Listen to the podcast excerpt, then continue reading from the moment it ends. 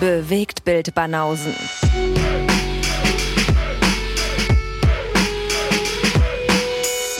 Filme, Kino und Serien, bis ihr kotzt. Spotters! Ach so, ja? Spotters! Bist in der falschen Episode. Nee, Spotters hören auch mit. Das stimmt. Hundertprozentig. Ja. Fußvolk! Seid ihr auch am Start? ja. Für die brauchen wir auch noch was Gutes. Ja, Flaschensammler, Fußvolk und Supporters und Supporterinnen. Tu immer deine Flaschensammler. Ich und meine Flaschensammler. Ja. Da, also da fühlen sich ja Leute wirklich, äh, fühlen sich ja wirklich Leute angesprochen und gedisst. Ja, das sollen sie auch. Ach so, ja? Ist ja offensichtlich ein Diss. Nein, wir beleidigen hier jeden. Das ist, äh, gehört zum guten Ton. Hallo, du hast neulich Supporter beleidigt mit ihrem Auftragsfilm. Die soll sich sonst wohin verpissen, hast du gesagt. Was? Hast sie ausgelacht. Okay, Was hab, sind das für Ich habe Filme? über eine Bewertung gelacht, weil ich sie nicht nachvollziehen konnte. Ja gut, ich habe das Ganze jetzt ein bisschen weitergespannt. Mhm. Aber gut, hast recht. In the hood, they call that being dissed. Richtig, ja. Aber nur in der Hood. Da haben wir es ja. Na, zum Glück sind wir in der Hood. Mhm. Nee, waren wir mal in der Hood. Jetzt sind wir nicht mehr in der Hood. Ist jetzt nicht mehr, wenn du wüsstest, was hier draußen abgeht. Ey. Ach so? Ja, ja. Da erlebe ich tatsächlich öfter mal lustige Dinge. Da war Zelda noch harmlos. Stimmt, hat der Dennis erzählt, dass hier äh, Schlägereien an jeder Ecke. Irgendwie hat er doch gesagt, als er hier war. Naja, an jeder Ecke ist auch wieder maßlos übertrieben. Aber ja, hier gibt's schon des Öfteren mal körperliche Auseinandersetzungen. Das ist echt ein nicer Move von dir gewesen, dass du mir so eine Bleibe angeboten hast. Äh, was er jetzt nicht gewusst hat, ist, dass er wirklich hier im krass Harlem absteigt. So in einer, in einer, weißt du, ist zwar umsonst, spart sich das Hotel, aber ist dafür in der übelsten Ghetto-Gegend und muss halt aufpassen, dass er nicht geschenkt wird, wenn er halt vor die Tür geht. Ein Tod muss man sterben.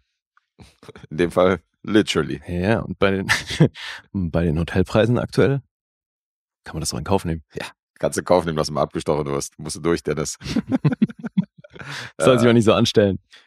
Soll sich mal nicht so anstellen. Tja, Nee, aber ich freue mich auch, wenn der hier ist. du sagst es, ein Tod musste sterben, ja. Die Gegend ist halt absolutes Ghetto, Naja, komm. aber die Wohnung ist halt cool. Hast halt eine geile Wohnung im absoluten Ghetto. Absolutes Ghetto. Mhm. Naja, komm. Den guck Ruf mal. hatte Wilmersdorf schon immer. Das ist auf jeden Fall die mieseste Ecke von Wilmersdorf hier. Mhm. Drüben kommen die ganzen Geschenken gleich ins Krankenhaus. Notaufnahme ist voll. Schlägereien hier an der Supermarktkasse. Nee, hier ist auch wirklich viel Bullen-Action. Ja, ja, ich, Also- ich renne auch immer direkt zum Auto, wenn ich hier rausgehe. Also Ganz gar, nicht schnell. hier, gar nicht hier lange aufhalten. Ja, besser ist es. Mhm. Ja, Filme oder was? Ja, legen wir direkt los. Legen wir direkt los. Obwohl, ich wollte mal eine Sache machen seit langem wieder. Haben wir, haben, Oh. wir, haben wir lange nicht gemacht. Das war mal so einen kleinen Werbeblock einlegen und äh, auch mal den neuen HörerInnen äh, sagen, was wir denn so zu bieten haben, wenn ihr euch dazu entscheiden solltet, äh, uns zu supporten. Da könnt ihr nämlich in den Linktree gehen und könnt bei Patreon und Steady mal reingucken. Und äh, wir wollen natürlich nicht euer Geld ohne selbst äh, dafür was zu tun oder ohne euch selbst was zu äh, geben oder zu beschenken. Und da haben wir vier verschiedene Pakete und auf die wollten wir nochmal hinweisen. Haben wir, ähm, müssen wir, glaube ich, siebenmal machen, damit einer irgendwie auf den Zug ausspringt. Insofern, glaube ich, machen wir das viel zu selten und deswegen haben wir alle zweieinhalb Jahre im Durchschnitt äh, ein oder eine neue Supporterin. So ist das mit der Werbung. Ja, deswegen, wir sind nicht akkurat und deswegen dachte ich, machen wir mal wieder. Und äh, ihr könnt schon für drei Euro, äh, seid ihr schon am Start und habt komplette Tabelleneinsicht, wann wir welche Filme rezensieren. Es gibt einen zweiten Reiter, wo alle Losfilme aufgelistet sind, die sich im Lostopf befinden. Äh, da heben wir auch hervor, wenn aktuelle Auftragsfilme demnächst kommen oder wenn Lose gezogen worden sind, dann seht ihr das fett gedruckt. Und ähm, sofern die Episode feststeht, wo die Folgen dann, äh, wo die Lose oder Auftragsfilme dann noch rezensiert werden, wird das auch dazugefügt. Also da könnt ihr euch gut vorbereiten, mitgucken und äh, habt einen Überblick über alle Filme, wenn ihr was Bestimmtes sucht oder nur selektiv die Banausen hört, was skandalös wäre. Ja, aber gerade dann ist das unumgänglich. Gerade dann ist es eigentlich unumgänglich, ja. Für 6 Euro könnt ihr sogar äh, aktiv mitwirken am Inhalt des Lostopfs, weil ähm, da habt ihr losmacht und könnt jeden Monat uns dann einen Film reinschmeißen. Da haben wir auch den äh, viele illustre SupporterInnen, die da äh, von diesem Recht Gebrauch machen. Und für Mhm. 10 Euro, für 10 Euro setzen wir uns nochmal ans Mikrofon einmal die Woche zusätzlich und bringen eine Supporter-Episode raus. Ja. Also sonntags gibt es auch nochmal Banausenstoff für diejenigen, die das nicht wussten und ähm, die das Vorschaubild sehen und denken, was ist das? Das ist eben die Episode, die exklusiv bei Steady und Patreon von uns angeboten wird. Und, da Und- gibt's ja auch schon eine ganze Menge jetzt. Da gibt es auch eine ganze Menge, richtig. Da sind wir jetzt bei 179 aktuell. Und ähm, als zweites, äh, als zweites, als viertes gibt es äh, das höchste Paket, das ist das Auftragssupporter-Innen-Paket. Und da sind diejenigen, die sich nicht auf den Losthof verlassen wollen, dass wir da irgendwann mal ihren Film rausfischen, sondern äh, die sagen, komm, ihr legt noch 5 Euro drauf, äh, beziehungsweise 9 Euro. vom Lostopf zum Auftragspaket. Ja. Und äh, können uns dann Filme auftragen, die wir dann im äh, darauffolgenden Monat dann immer schauen. Ja. Das sind die vier Pakete. Das ist der Werbeblock. Kommt ran, sind noch ein paar Plätze frei. Wir schön freuen gemacht. uns auf euch. Und ähm, freuen uns natürlich, wenn da immer wieder welche zukommen. Ist eine schöne, schöne Community geworden. Total. Und Gerade was so die Filme angeht, die die uns auftragen, also da, da sind immer wieder echt sehr interessante Sachen dabei, wo wir wahrscheinlich selber nie landen würden. Und deswegen Ja. ist das ja schon ziemliche Mitgestaltung mittlerweile geworden. Das stimmt. Also wir haben ja, es gibt ja kaum eine Episode, wo wir keine Auftragsfilme sprechen. Mhm, keine Losfilme. Ja, Ja. stimmt. Ist immer irgendwie mit drin. Oftmals sind es dann zwei oder drei. Ja. Ja, kommt schon was zusammen. So wie heute. Oh ja. Zwei Auftragsfilme gibt's heute nämlich, äh, Mhm. wie Lee schon richtig angekündigt hat. Und das ist korrekt. Und wir lassen uns ja auch immer wieder sowas einfallen, dass wir für die Oscar, dass wir dieses Oscar-Tippspiel machen, nur für SupporterInnen und ähm, die können dann eine Rezension gewinnen, der der am meisten Ach stimmt, das Äh, haben wir jetzt gar nicht richtig, gesagt. Und so eine Geschichte. Also sind auch immer wieder mal so Specials, dass wir sagen, komm, bedanken wir uns mal nochmal zusätzlich zu dem Obolus. Ja, könnt Dinge gewinnen. Ihr könnt Dinge Es gewinnen. Gibt also auch was zurück, selbst wenn man nicht supportet. Ja, das ist richtig. Alright. Wunderbar. So, und jetzt haben wir ähm, zwar äh, Auftragsfirma erwähnt, aber wir werden heute mal nicht mit einem einsteigen, Ganz verrückt. sondern ganz verrückt. Wir packen ihn mal in die Mitte und ans Ende. Also nicht äh, Anfang und Ende, so wie die letzten Male. Und ich darf mit meiner eigenen Rezension anfangen. Mhm. Und ähm, ja, diesmal tatsächlich rechtzeitig auf der Party erschienen, im Gegensatz zu äh, sonst bei anderen Filmen. Und habe mir den neuen David Fincher angeguckt Mhm. auf Netflix. äh, The Killer. War sehr gespannt drauf, habe den sehr früh auf meine Watchliste geschoben und insofern habe ich schon dem Release-Date einigermaßen äh, entgegengelächzt und hatte Bock, äh, mal zu gucken, was der Herr da so Neues rausbringt. Und habe ihn jetzt reingezogen. Hast du ihn schon gesehen? Nee, weil bei mir hatte das jetzt wieder zur Folge, dass da so viel auf Social Media und dann in unserer Bubble Mhm. war so viel von diesem Film, dass ich dann irgendwie das Gefühl hatte, ich warte jetzt noch ein bisschen mit dem. Ja, also, also was, was so Streaming-Content angeht, wenn das so Filme sind, die irgendwie auf Netflix, gerade Netflix, die Mhm. da erscheinen, dann explodiert natürlich die Bubble, weil sich alle den Film sofort am Klar. ersten Tag reinziehen. Das ist normal. Aber äh, in dem Fall hatte ich wirklich Bock drauf und ähm, Ja, ich habe auch tierisch Bock auf den Film, aber eben wollte dann das auf einen Moment verschieben, wo ich irgendwie wo sich die Wogen ein bisschen geglättet ja haben. total klar. Ja, mache ich auch oft. Und dann kommt Lee und rezensiert den Film. Tja. Oftmals. Siehst du, jetzt mal andersrum. Jetzt mal andersrum. Aber ist ja nicht schlimm, kannst du ja trotzdem angucken. Ja, werde ich auch. Äh, ja. Ein Herr, von dem ich, glaube ich, auch die Filmografie voll habe. Ich glaube nicht, dass ich da irgendeinen Film nicht gesehen habe. Mhm. Ich glaube, da lehnst du dich jetzt vielleicht etwas weit aus dem Fenster. Bist du sicher? Also was die Langfilme angeht. Ja, ja. Was die Langfilme angeht, glaube ich, habe ich alles geguckt. Okay. Ich glaube von Du Nolan. meinst fehlen wahrscheinlich auch Kinofilme, ne? Also ich bin mir nicht sicher, ob der nicht auch mal irgendeinen Fernsehfilm gemacht hat. Also ich glaube, ich habe alles gesehen von ihm. Ich weiß, dass Okay. Nolan, die, die, der hat so ein ganz krasses Frühwerk, das habe ich noch nicht gesehen.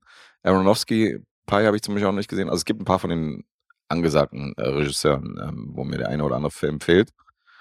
Aber David Fincher habe ich schon sehr, sehr gezielt äh, fast sämtliche Filme gesehen, weil den, ich den damals, also zu seiner Prime, meiner Meinung nach Ende 90er, Anfang 2000er, habe ich da gezielt jeden Film gesehen, äh, den er da irgendwie rausgebracht hatte und noch rausbringen wird. Ja. Ja, und deswegen jetzt auch The Killer, basiert auf einem französischen, auf einer französischen Comicvorlage, äh, Graphic Novel für die ganz genauen. Und ähm, die wurde damals äh, ins Leben gerufen von Alexis Nolan und äh, Luc Jacquemont. Und äh, Fincher hat ungefähr seit circa 20 Jahren später mit dem Gedanken, diese äh, Graphic Novel halt zu verfilmen. Und jetzt hat er es mal umgesetzt und hat es gemacht. Der hatte irgendwann natürlich auch die Idee, dass äh, sein Fight Club äh, Brad Pitt hier die Hauptrolle spielt Mhm. und hatte ihm das auch mal angeboten. Die haben sich mal drüber unterhalten und Brad Pitt meinte dann von sich aus, dass ihm das zu nihilistisch ist, die Story, und dass er sich nicht darin sieht in diesem, in diesem Film. Okay. Finde ich schon auch, auch abgefahren, weil er so Sachen wie Killing Me Softly und so gedreht hat, was definitiv auch in die Richtung geht. Mhm. Aber äh, das war die Ansage. Und ähm, wer sich hier richtig reingekniet hat, die Hauptrolle zu spielen, war Michael Fassbender. Und der wurde dann besetzt. Und er hat sich rar gemacht in den letzten Jahren. Fiel mir auch auf, als ich den Film mal gemacht habe und dachte so, okay, Michael Fassbender irgendwie eine ganze Weile nicht gesehen. Mhm. Hab dann auch mal nachgeschlagen, so was die äh, Filmografie angeht. Und das ist tatsächlich erst sein zweiter Film in den letzten fünf Jahren. Mhm. Also hat nicht viel gemacht. X-Men war der letzte. Der, Ah, okay. wo er, ja, das war tatsächlich sein letzter Film, wo er mitgespielt hat. Ist auch schon eine Weile her. Das war, glaube ich, in unserem ersten Podcast, ja. Krass.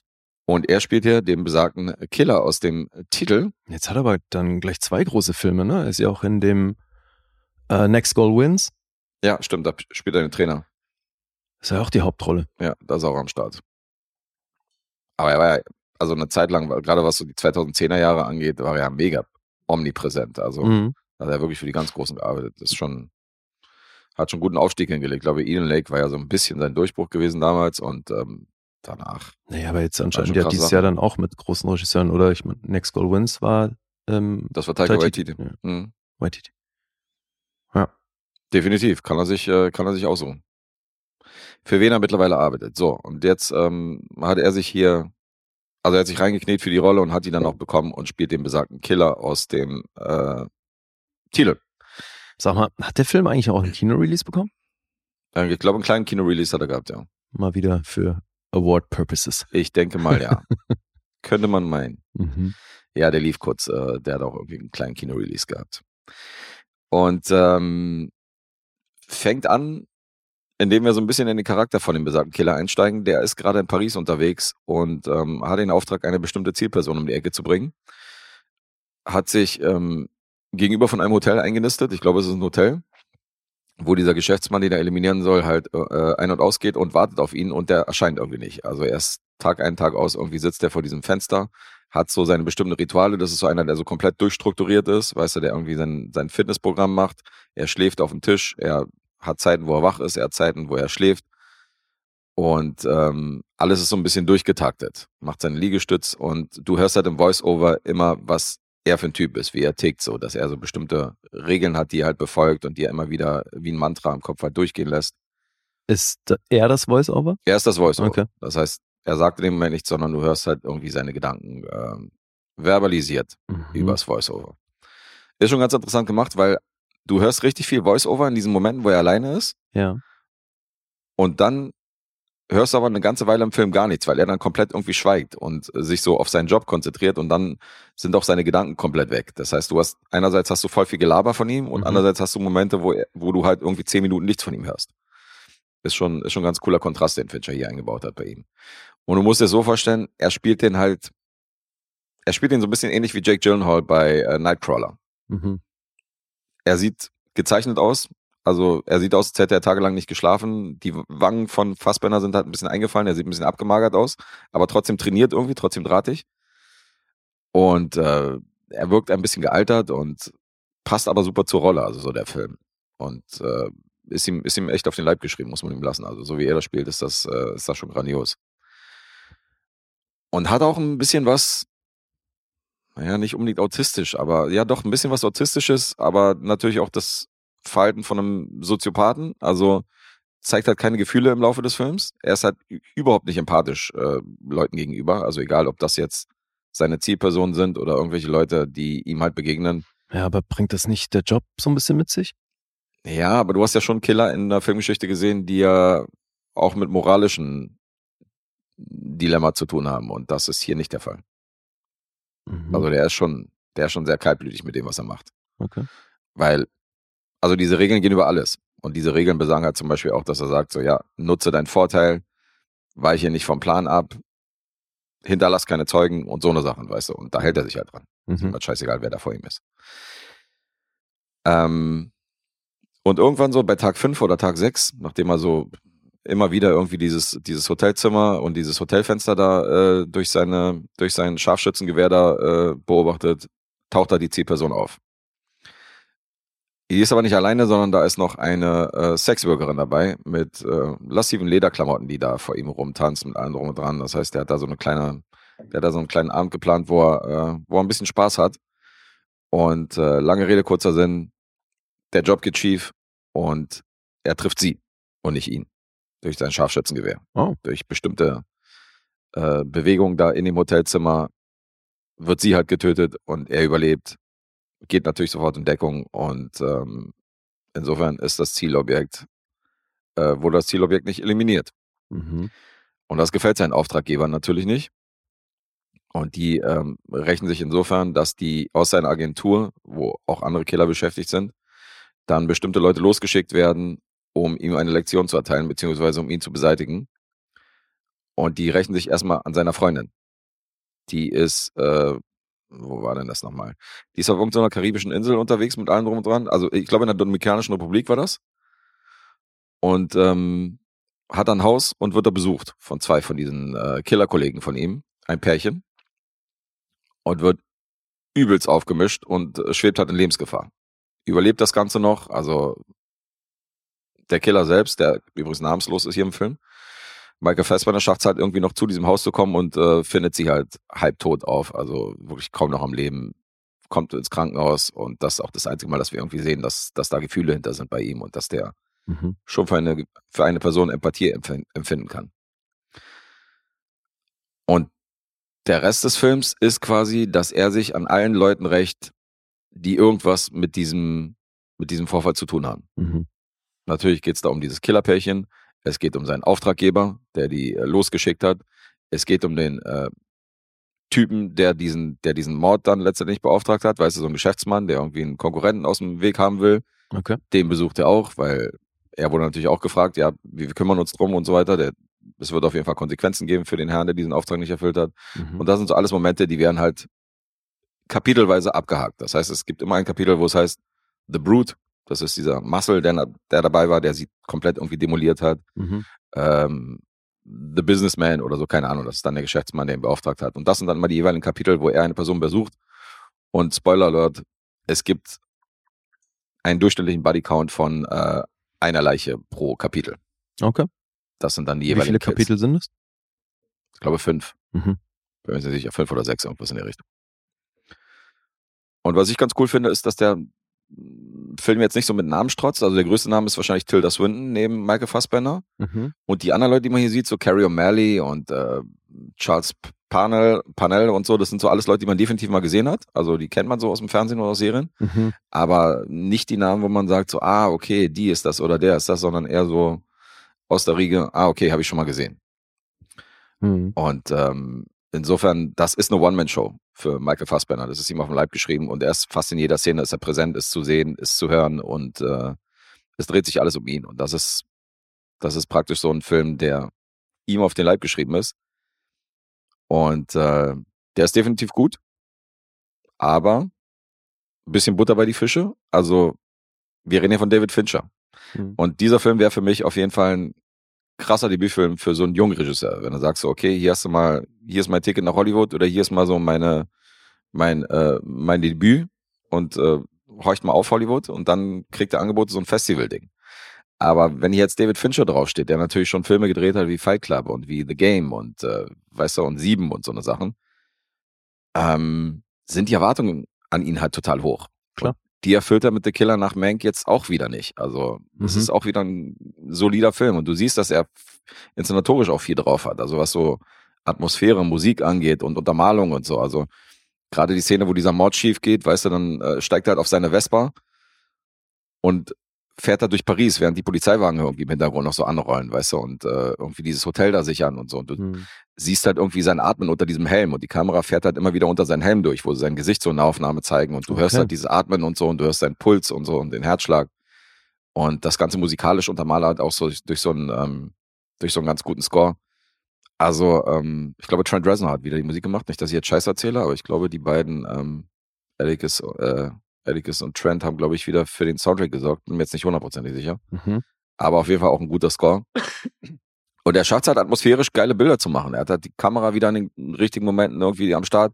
Teilweise arbeitet er mit Handkamera, so dass du irgendwie, wenn du einen, wenn jetzt Michael Fassbender auf das Haus zurennt, wo seine Freundin gerade irgendwie komplett demoliert, äh, Mhm. schwer verletzt irgendwie rumliegt, dann rennt man ihm mit so einer Handkamera hinterher, so Okay. dass natürlich das organischen, entsprechend. genau, Mhm. wackelt das entsprechend. Dann hast du wieder statische Kamera in anderen Momenten.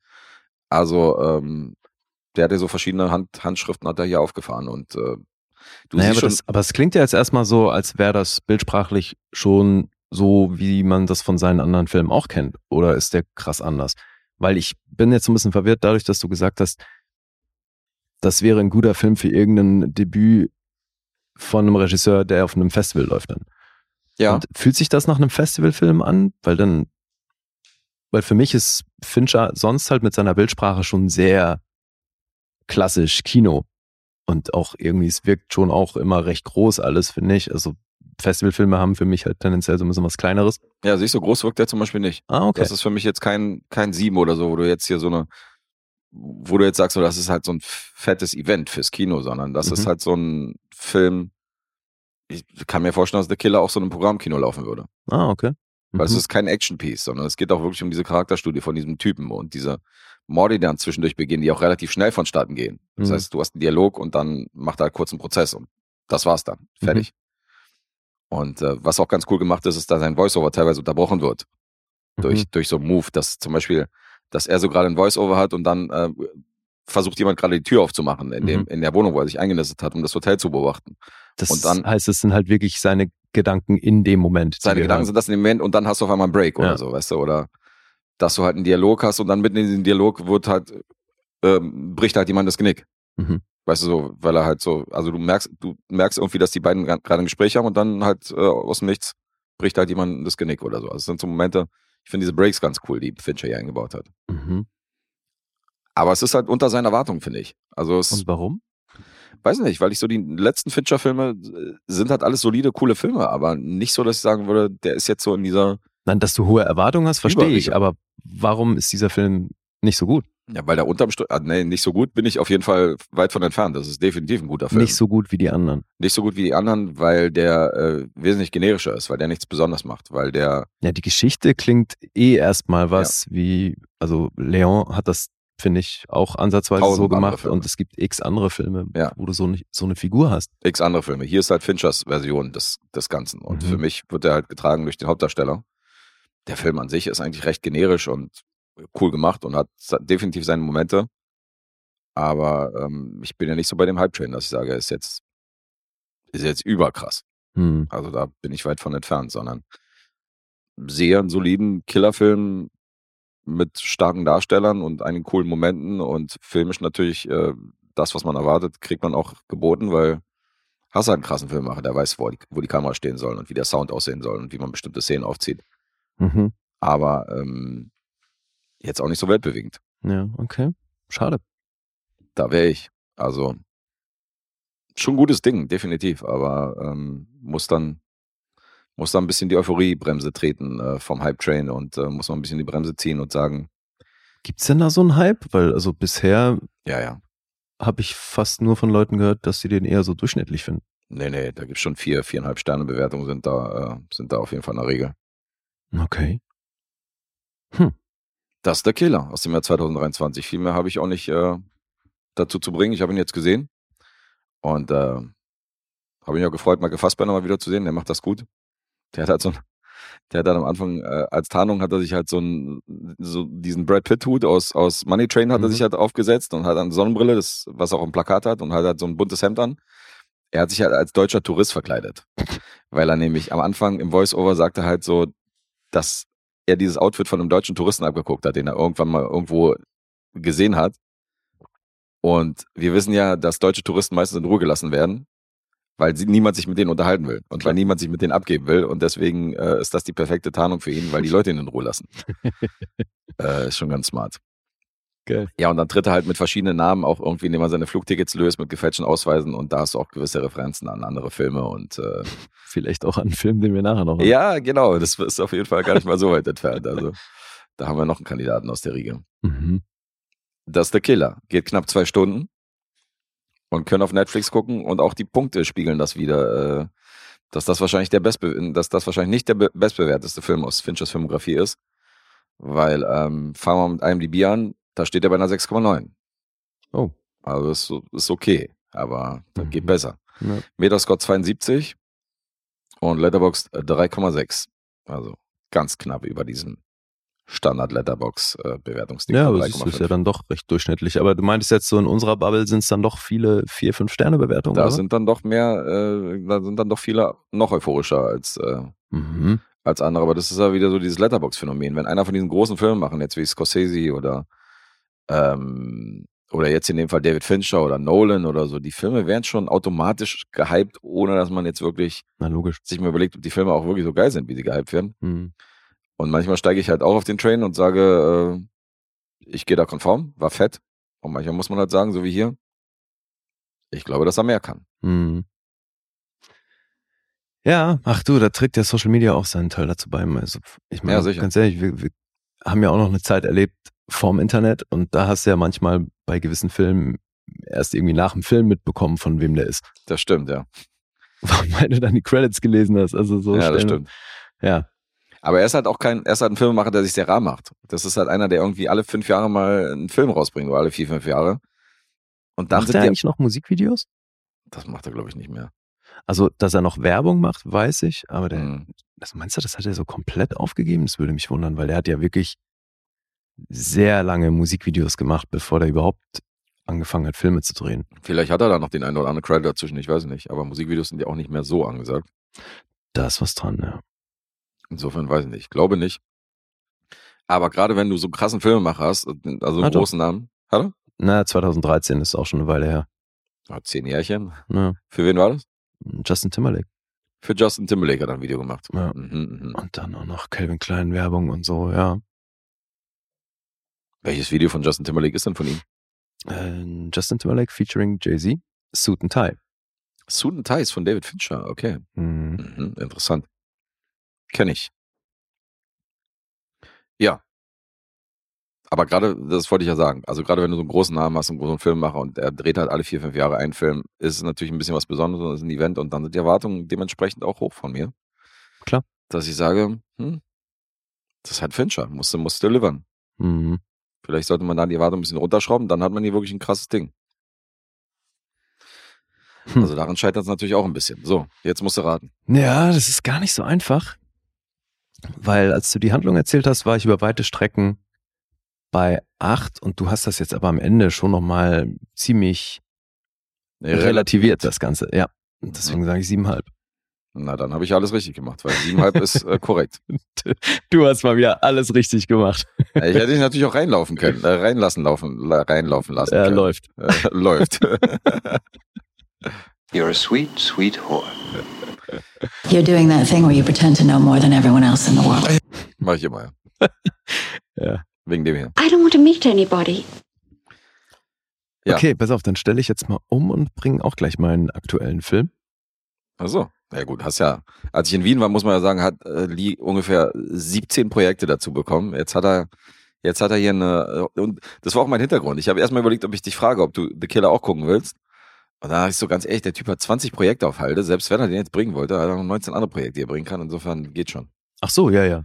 Nee, klar. Das Riesiges. Portfolio hier. Ja. Deswegen äh, improvisiert er jetzt und macht jetzt einfach irgendwas anderes. Ja, und deswegen bringe ich jetzt einen Film, den habe ich gestern erst geguckt. Okay. Der ist auf Amazon. Und dann habe ich festgestellt, der ist von einem Regisseur, von dem wir hier eigentlich schon nahezu alles abgehandelt haben. Das heißt, äh, quasi der nächste Regisseur hier die Filmografie voll. Das sind nur vier Credits, aber trotzdem. Der Herr heißt Corey Finlay. Mhm.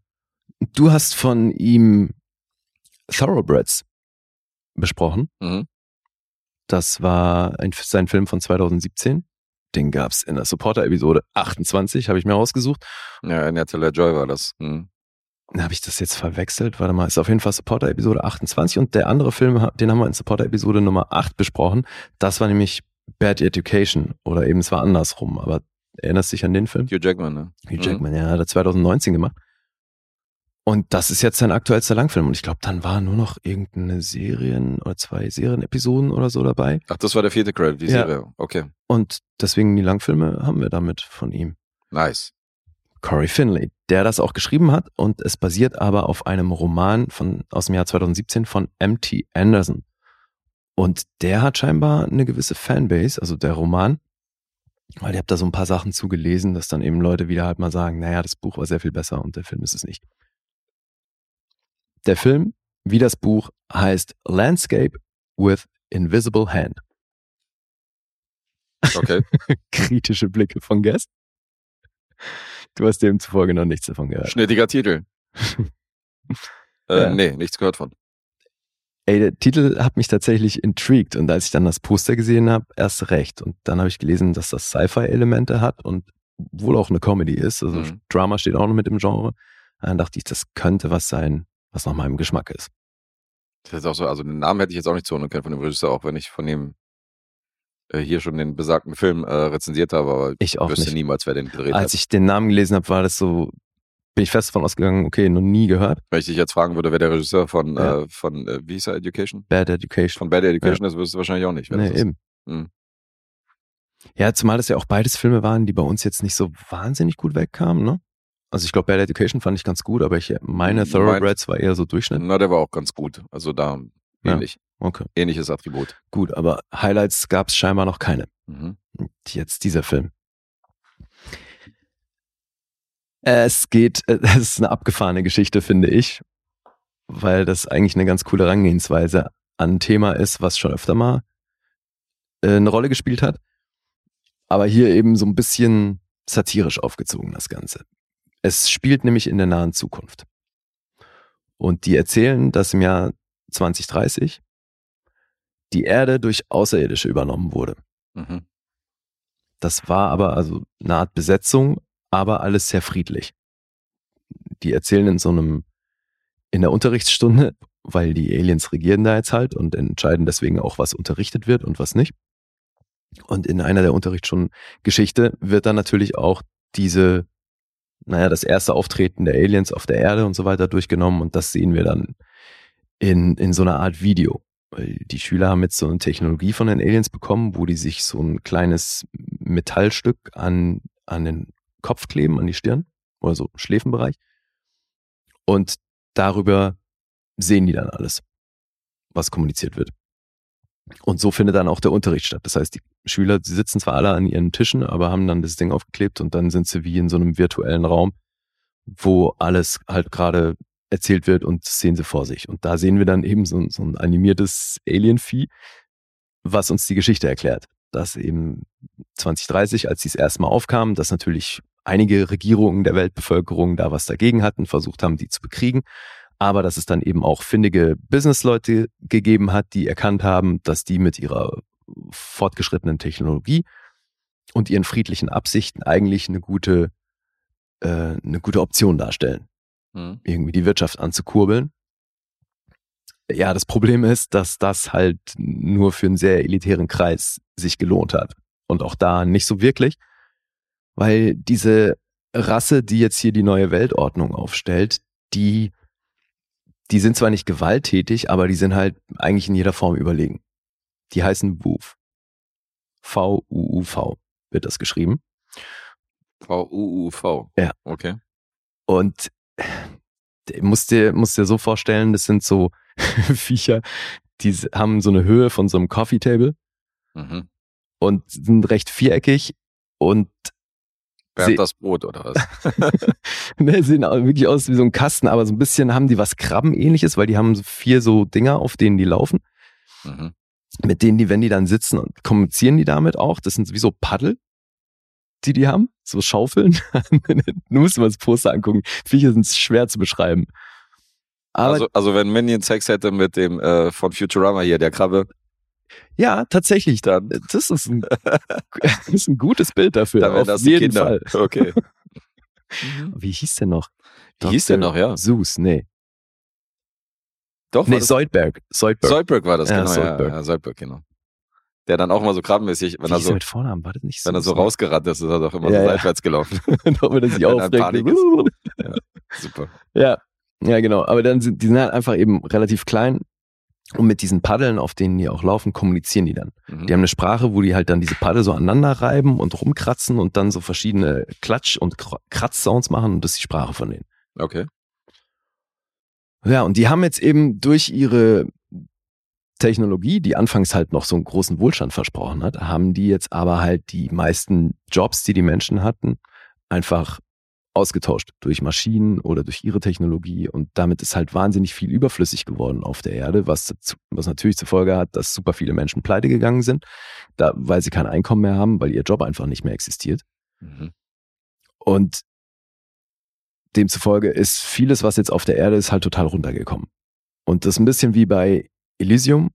Die richtig Wohlhabenden, die leben jetzt auf so einem Raumschiff, was über der Erde rumcruist Das und dann auch immer wieder Story. mal an ein bisschen woanders geparkt wird. So. Mhm. Äh, da leben die Woof und haben sich eigentlich mehr so für ihr Entertainment oder halt, um sich ihr Leben noch leichter zu machen, haben sich halt ein paar von den sehr wohlhabenden Menschen geschnappt die dann da oben eigentlich völlig billige Jobs für die machen. Mhm. Ja, weil aber halt auch das Geld auf der Erde einfach nichts mehr wert ist, seit die alles übernommen haben. Und so müssen sich halt wirklich viele hart durchschlagen. Und es geht jetzt hier um eine alleinerziehende Mutter. Die hat zwei Kinder und der 17-jährige Sohn Adam, der steht hier im Fokus. Die Mutter Beth wird von Tiffany Haddish gespielt und Asante Blacks, der spielt Adam Campbell. Und Adam geht zur Schule mit seiner Schwester. Beth sorgt mit verschiedensten Job, Jobs für das Einkommen. Das Ding ist, sie ist eigentlich Rechtsanwältin. Das ist jetzt aber halt in dem Universum auch ein völlig überflüssiger Job, respektive die paar, die es gegeben hat, die halt so zum elitären Kreis gezählt haben, die wurden halt nach oben geholt und arbeiten für die WUF und ähm, ja, die anderen müssen sich jetzt halt sonst was für Jobs suchen. Deswegen arbeitet sie dann halt auch immer in irgendeinem Burgerladen oder sonst was. Das sind halt alles so vermeintlich minderwertige Jobs, die die dann machen müssen, obwohl die halt krass studierte Leute sind. Mhm. Ja, und Adam und Natalie, seine Schwester, die gehen eben zu dieser Schule und Adam hat eine große Leidenschaft fürs Malen. Der malt immer wieder Bilder von Situationen, die er so im Alltag erlebt. Und damit steigt der Film auch ein, dass wir so Zeichnungen und Gemälde von ihm sehen und dann unten immer der Titel des Bildes und das Datum. Und darüber sehen wir auch so ein bisschen die Geschichte, was bis dahin passiert ist. Okay. Das ist eigentlich ganz schön gemacht.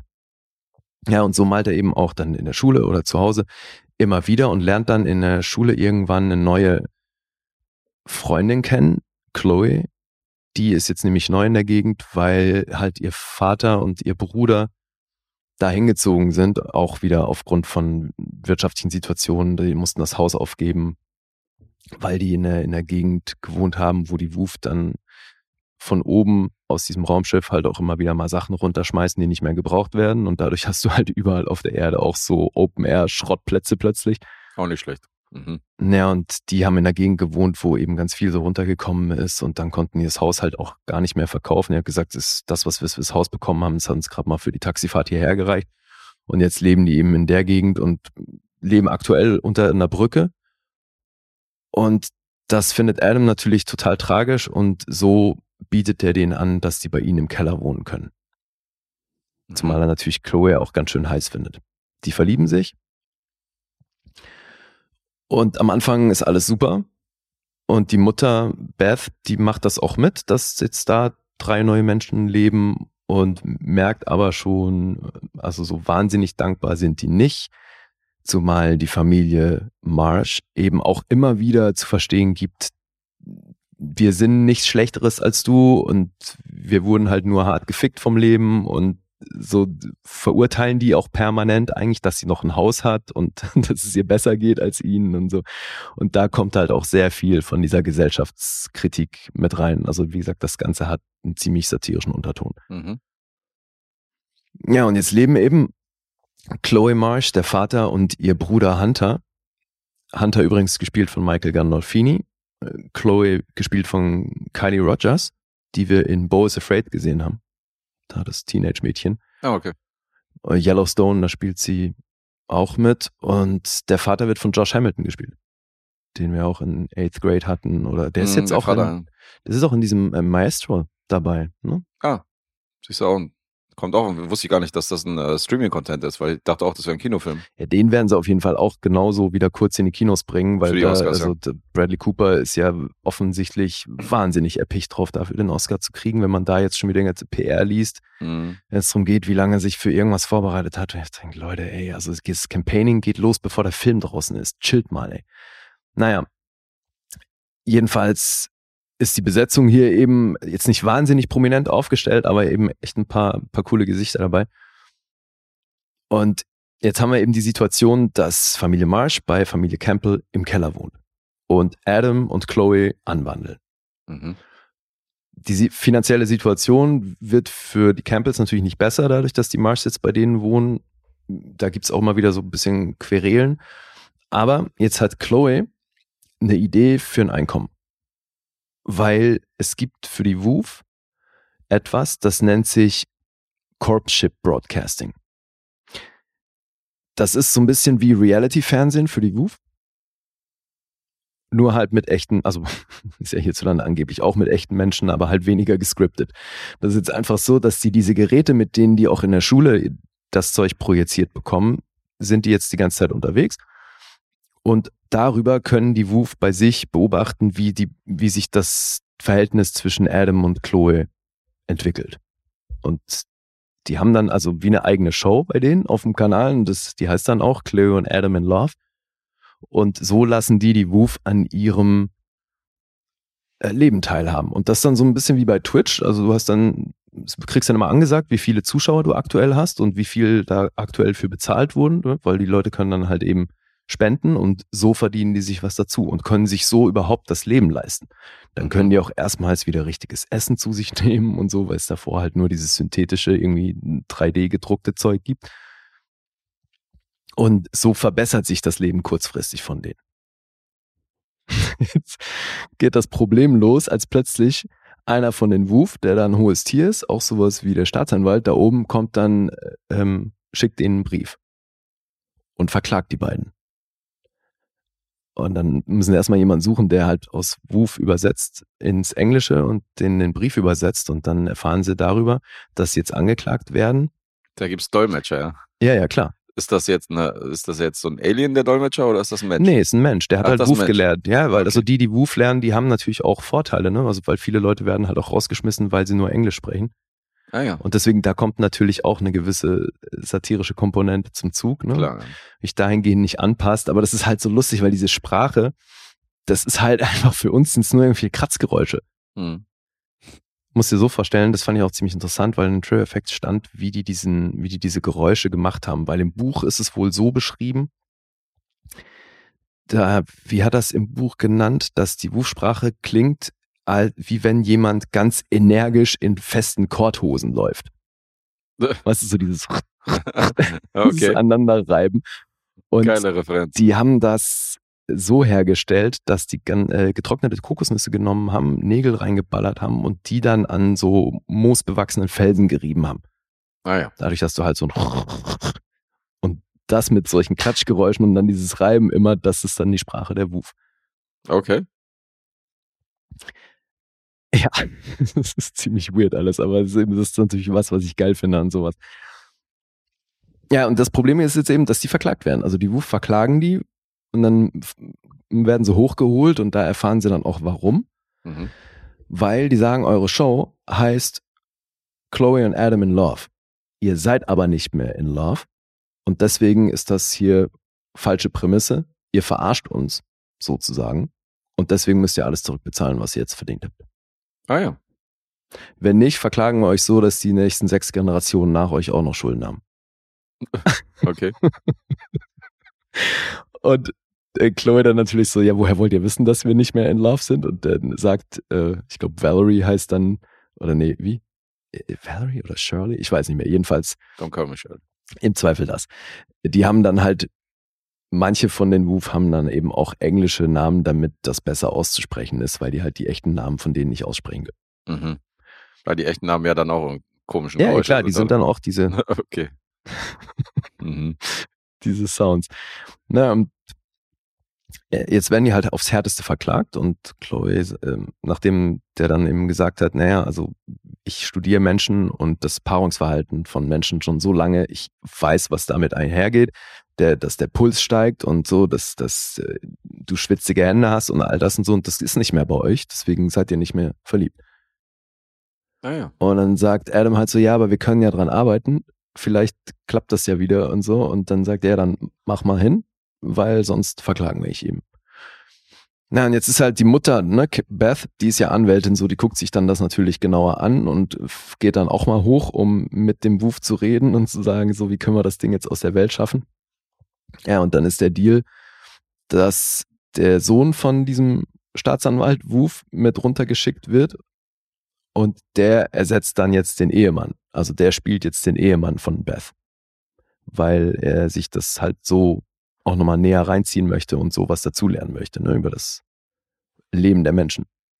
Das ist ja eine sehr wilde Story. Also die erzählen halt schon auch, dass die in den 50ern haben die WUF angefangen, die Menschheit zu beobachten mhm. und haben dann aber von sich aus irgendwann einen Stecker gezogen, weil die halt gesagt haben, so hey, ihr richtet die Welt zugrunde Und das hat halt schon irgendwo einen Realbezug, ne? weil die halt sagen, wir haben dann 2030 gesehen, okay, also bis hierhin und nicht weiter, weil sonst habt ihr einfach keinen Planeten mehr, wir machen das mal für euch. Hm. Und haben dann eben angefangen, Dinge zu verbessern. Wodurch die Menschheit aber hart drunter gelitten hat. Und ja, wie gesagt, da ist natürlich auch eine satirische Komponente mit drin. Und deswegen finde ich das schon alles sehr cool aufgezogen. Es ist manchmal ein bisschen dick aufgetragen, weil das halt schon wahnsinnig offensichtlich ist, was da satirisch sein soll. Okay. Aber so das Setting und die Geschichte ist eigentlich total cool. Nur leider ist sie zu keinem Zeitpunkt, also ich habe irgendwie immer ein bisschen drauf gewartet, dass die da noch richtig was draus machen. Hm. Also einerseits finde ich es cool, dass, dass du so eine außerirdische Übernahme erzählst und es natürlich gar keine Action-Komponente hat, sondern dass es eigentlich nur darum geht, jetzt wie die Leute jetzt strugglen, weil sich dadurch ihre. Welt komplett verändert hat. Okay. Und das fand ich an sich sehr cool, aber ich meine, der geht eine Stunde 45 und es ist dann schon echt ein bisschen schleppend an der einen oder anderen Stelle. Und eben irgendwie kommt er nie so richtig, also es zündet nie so hundertprozentig. Weißt du? Hm. War alles irgendwie noch so ein bisschen, ich weiß nicht, da wäre einfach irgendwie mehr drin gewesen, bilde ich mir ein. Und so ist der schon cool, aber äh, ja, bin ich drum herum gekommen, so ein bisschen enttäuscht zu sein. Weil ich eben eigentlich das Setup total cool finde. Also auch wie diese Viecher, wie die dann auftauchen und wie die mit denen interagieren und so, das hatte für mich stellenweise schon auch so ein bisschen Dupieux-Vibes. Ja, ja, klingt schon so. Hm. Immer wenn ich irgendwie so eine abstrakte Story oder Handlung oder bestimmte Handlungsstränge höre, denke ich zwangsläufig an den. Ja, und das ist aber dann halt, so ist das wahrscheinlich, wenn, wenn ein großes Studio Dupieux sagen würde, was er machen darf und was nicht. Ja, okay. Wobei, also jetzt haben die ja hier diesen Roman verfilmt. Die Geschichte war ja so angelegt, aber es ist trotzdem irgendwie, Es fühlt sich wie ein Kompromiss an. ja, Okay. total. Mhm. Aber also die Storyline an sich ist natürlich voll mein Ding. Ja, ja, aber du hattest auch bei dem Film irgendwie Spaß. Es ist Ja. jetzt einfach nur unterm Strich so, dass du Es ist mehr erwartet hättest ja, mehr drin ist gewesen kein. Bombenfilm, aber der hat mich auf jeden Fall gut unterhalten in, in der Zeit, in Mhm. der ich ihn geguckt habe. Auch wenn er eben, also gibt so ein paar Passagen, die ziehen sich dann doch ein bisschen. Aber unterm Strich schon mein Ding, würde ich sagen. Aber hat schon eine gute Range jetzt hingelegt, oder? Ich meine, Thoroughbreds hier, Vollblüter war ja so ein Neo-Noir-Thriller. Mhm. Hier, ähm, Bad Education ist ja so Highschool äh, oder College, so ein College-Film, oder? Ja, da geht's Schuldirektor äh, und so? genau. Ja, da geht's ums Bildungswesen, was glaube ich schon auch ein bisschen eine satirische Komponente hatte. Okay, also schon eine Message drin, aber so ein bisschen verschiedene Genres. Jetzt hat er ein bisschen was, ab- also hier mit Aliens und so, das hat er auch noch nicht gemacht in der Mhm. Richtung. War ja alles eher realistischer viel. Ja, stimmt schon. Kein One-Track, äh, One-Trick-Pony. Nee. Okay. Ja, ich konnte leider nicht rausfinden, was der gekostet hat. Und sie haben den ganz kurz ins Kino gebracht. Das, ob das jetzt bei so einem Film auch wieder der Versuch war, für irgendwelche Awards in Frage zu kommen, weiß ich nicht. Mhm. Aber der wurde halt überhaupt nicht beworben. Hierzulande kann ich mir auch nicht vorstellen, dass er ins Kino kam, aber Ich habe gar nichts von gehört bisher, ja, siehst du, aber möglich. das will ja auch schon was heißen. Mhm. Was wäre hier die äh, mögliche Oscar-Nominierung? Visual Effects? Hm, Nee, ich glaube, dafür ist das alles zu Klär klein. dich. Also, nee, es ist auf keinen Fall ein Oscar-Film. Mhm. Ja. Asante Black, der den spielt, den müsstest du aus When They See Us kennen. Bei This Is Us hatte der auch eine größere Rolle und ich meine, hat acht Credits Mhm. und macht die Sache schon gut. Aber ich glaube, ich hätte dann unterm Strich doch mehr, lieber mehr von Tiffany Haddish gesehen, weil ich weiß nicht, ob er das Ding so hundertprozentig trägt. Und sie, also Kylie Rogers, ist schon auch auf jeden Fall eine, eine sehr interessante Schauspielerin. Aber eben irgendwie, weiß ich nicht, woran es klemmt Mhm. bei dem Ganzen. Kann ich nicht so richtig in Worte fassen. Es hat auf jeden Fall was sehr Charmantes. So, und es gibt offenbar, das weiß ich aber auch nur aus den Trivia Facts, es gibt offenbar so eine versteckte ähm, Hommage an Kubrick, weil dieser Film im Seitenverhältnis 1,66 zu 1 gedreht wurde. Ist übrigens nicht aufgefallen, dass der ein groß anderes Seitenverhältnis hat, aber das ist wohl die Ratio, in der sie auch Clockwork Orange gedreht haben. Okay. Gutes Vorbild. ja. So, viel mehr kann ich dazu nicht sagen. Hast du noch Fragen? Nee, ich habe eine Vorstellung. Gut. Da mal die Punkte zu Landscape with Invisible Hand. Möchtest du wissen, warum der so heißt? Also das ist, erfährt man zwar erst wirklich ganz am Ende, aber eigentlich ist es kein Naja, dann Kein hau raus. Also ich habe mich natürlich schon gefragt, was das bedeutet, aber ich dachte, das geht vielleicht äh, hervor, wenn man sich den Film anguckt. Na, das, also geht's auch am Ende, weißt du auch, warum das so heißt? Das ist ein, einer der Titel seiner Bilder. Ne, die haben ja immer einen Titel. Ja, okay. Mhm. Ich sag, da steigt man ja ein mit am Anfang und eins seiner Werke, was er ganz am Ende macht, das hat dann diesen Titel. Mhm. Die Bedeutung ist dann auch klar, wenn man den Film gesehen hat. Haben wir das auch geklärt? Ja. Aber ich war am Ende dann trotzdem kurz so, okay, was jetzt? Hier ist es vorbei. Abgefahren. Weil eigentlich hätte man das noch weiter erzählen können, glaube ich. Aber, Mhm. also weil es gibt jetzt halt, was aber auch irgendwo cool ist, also du hast jetzt keine große Auflösung oder so. Deswegen, ja. Also irgendwie mag ich ja Filme, die anders sind. Und deswegen, Kriegt er schon ein paar Props? ja, auf jeden. Okay. So, jetzt die Punkte. 6,0 gibt's auf IMDb. Der Metascore ist bei 53 und auf Letterboxd eine 3,2. Also, das ist alles nicht berühmt hier. Ja, klingst ein bisschen positiver als das. Mhm. Ähm, bin trotzdem ein bisschen am Schwanken. Ja, war ich auch. Ich sag siebeneinhalb. Das ist richtig. Okay. Wohin hast du denn geschwankt? Zu sieben. Ja, siehst du, das war genau mein, mein Problem, was ich auch hatte. Ich da irgendwie so, ja, also sieben wäre ja okay, klingt aber irgendwie für meine Verhältnisse so ein bisschen zu schlecht, weil ich den dann doch irgendwie sehr charmant fand, aber Mhm. siebenhalb klingt auch schon wieder ein bisschen gut, aber ja, mein Gott. Das ist Dilemma mit dieser Punktevergabe. So ist das, ja. Ja. Wäre das, wär das eine Klasse 7,25. Äh, Ja, also mit sowas fangen wir nicht auch noch nee, an. mit sowas fangen wir nicht an. Aber ich Gottes hatte auch schon so Fälle, wo ich gesagt habe, irgendwie hört sich das zu viel an, aber klar, die sieben selber zu schwach oder so. Das hatte ich auch schon. Mhm. Weiß genau, was du meinst. Aber ja, kam rüber. Ist ja noch, ist ja noch Raum nach oben, so ist ja nicht. Ja. So, jetzt haben wir einen gemeinsamen Film und da habe ich mir wieder ganz brav im Vorfeld notiert, wo ich dich sehe. Wobei das auch so ein Ding war. Also gerade bei so einem Film bilde ich mir ein, ist halt alles drin bei dir. Mhm. Also vor allem alles so im unteren Bereich. Weil das ist ja wieder mal ein Film aus Indien. Mal wieder ein Film aus Indien. Naja, und die sind ja schon, jetzt mal, wenn du unseren Track Record anguckst, kommen die nicht so gut weg. In der Summe. Das stimmt, ja. Aber ihr dürft das gerne noch weitere 500 Male probieren mit euren Auftragsfilmen. uns von der indischen Filmindustrie zu äh, begeistern. Ja, aber jetzt kommt der ja schon irgendwie inhaltlich so daher, dass ich da gedacht habe, da müsste Guest doch den einen oder anderen Moment gut gefunden haben.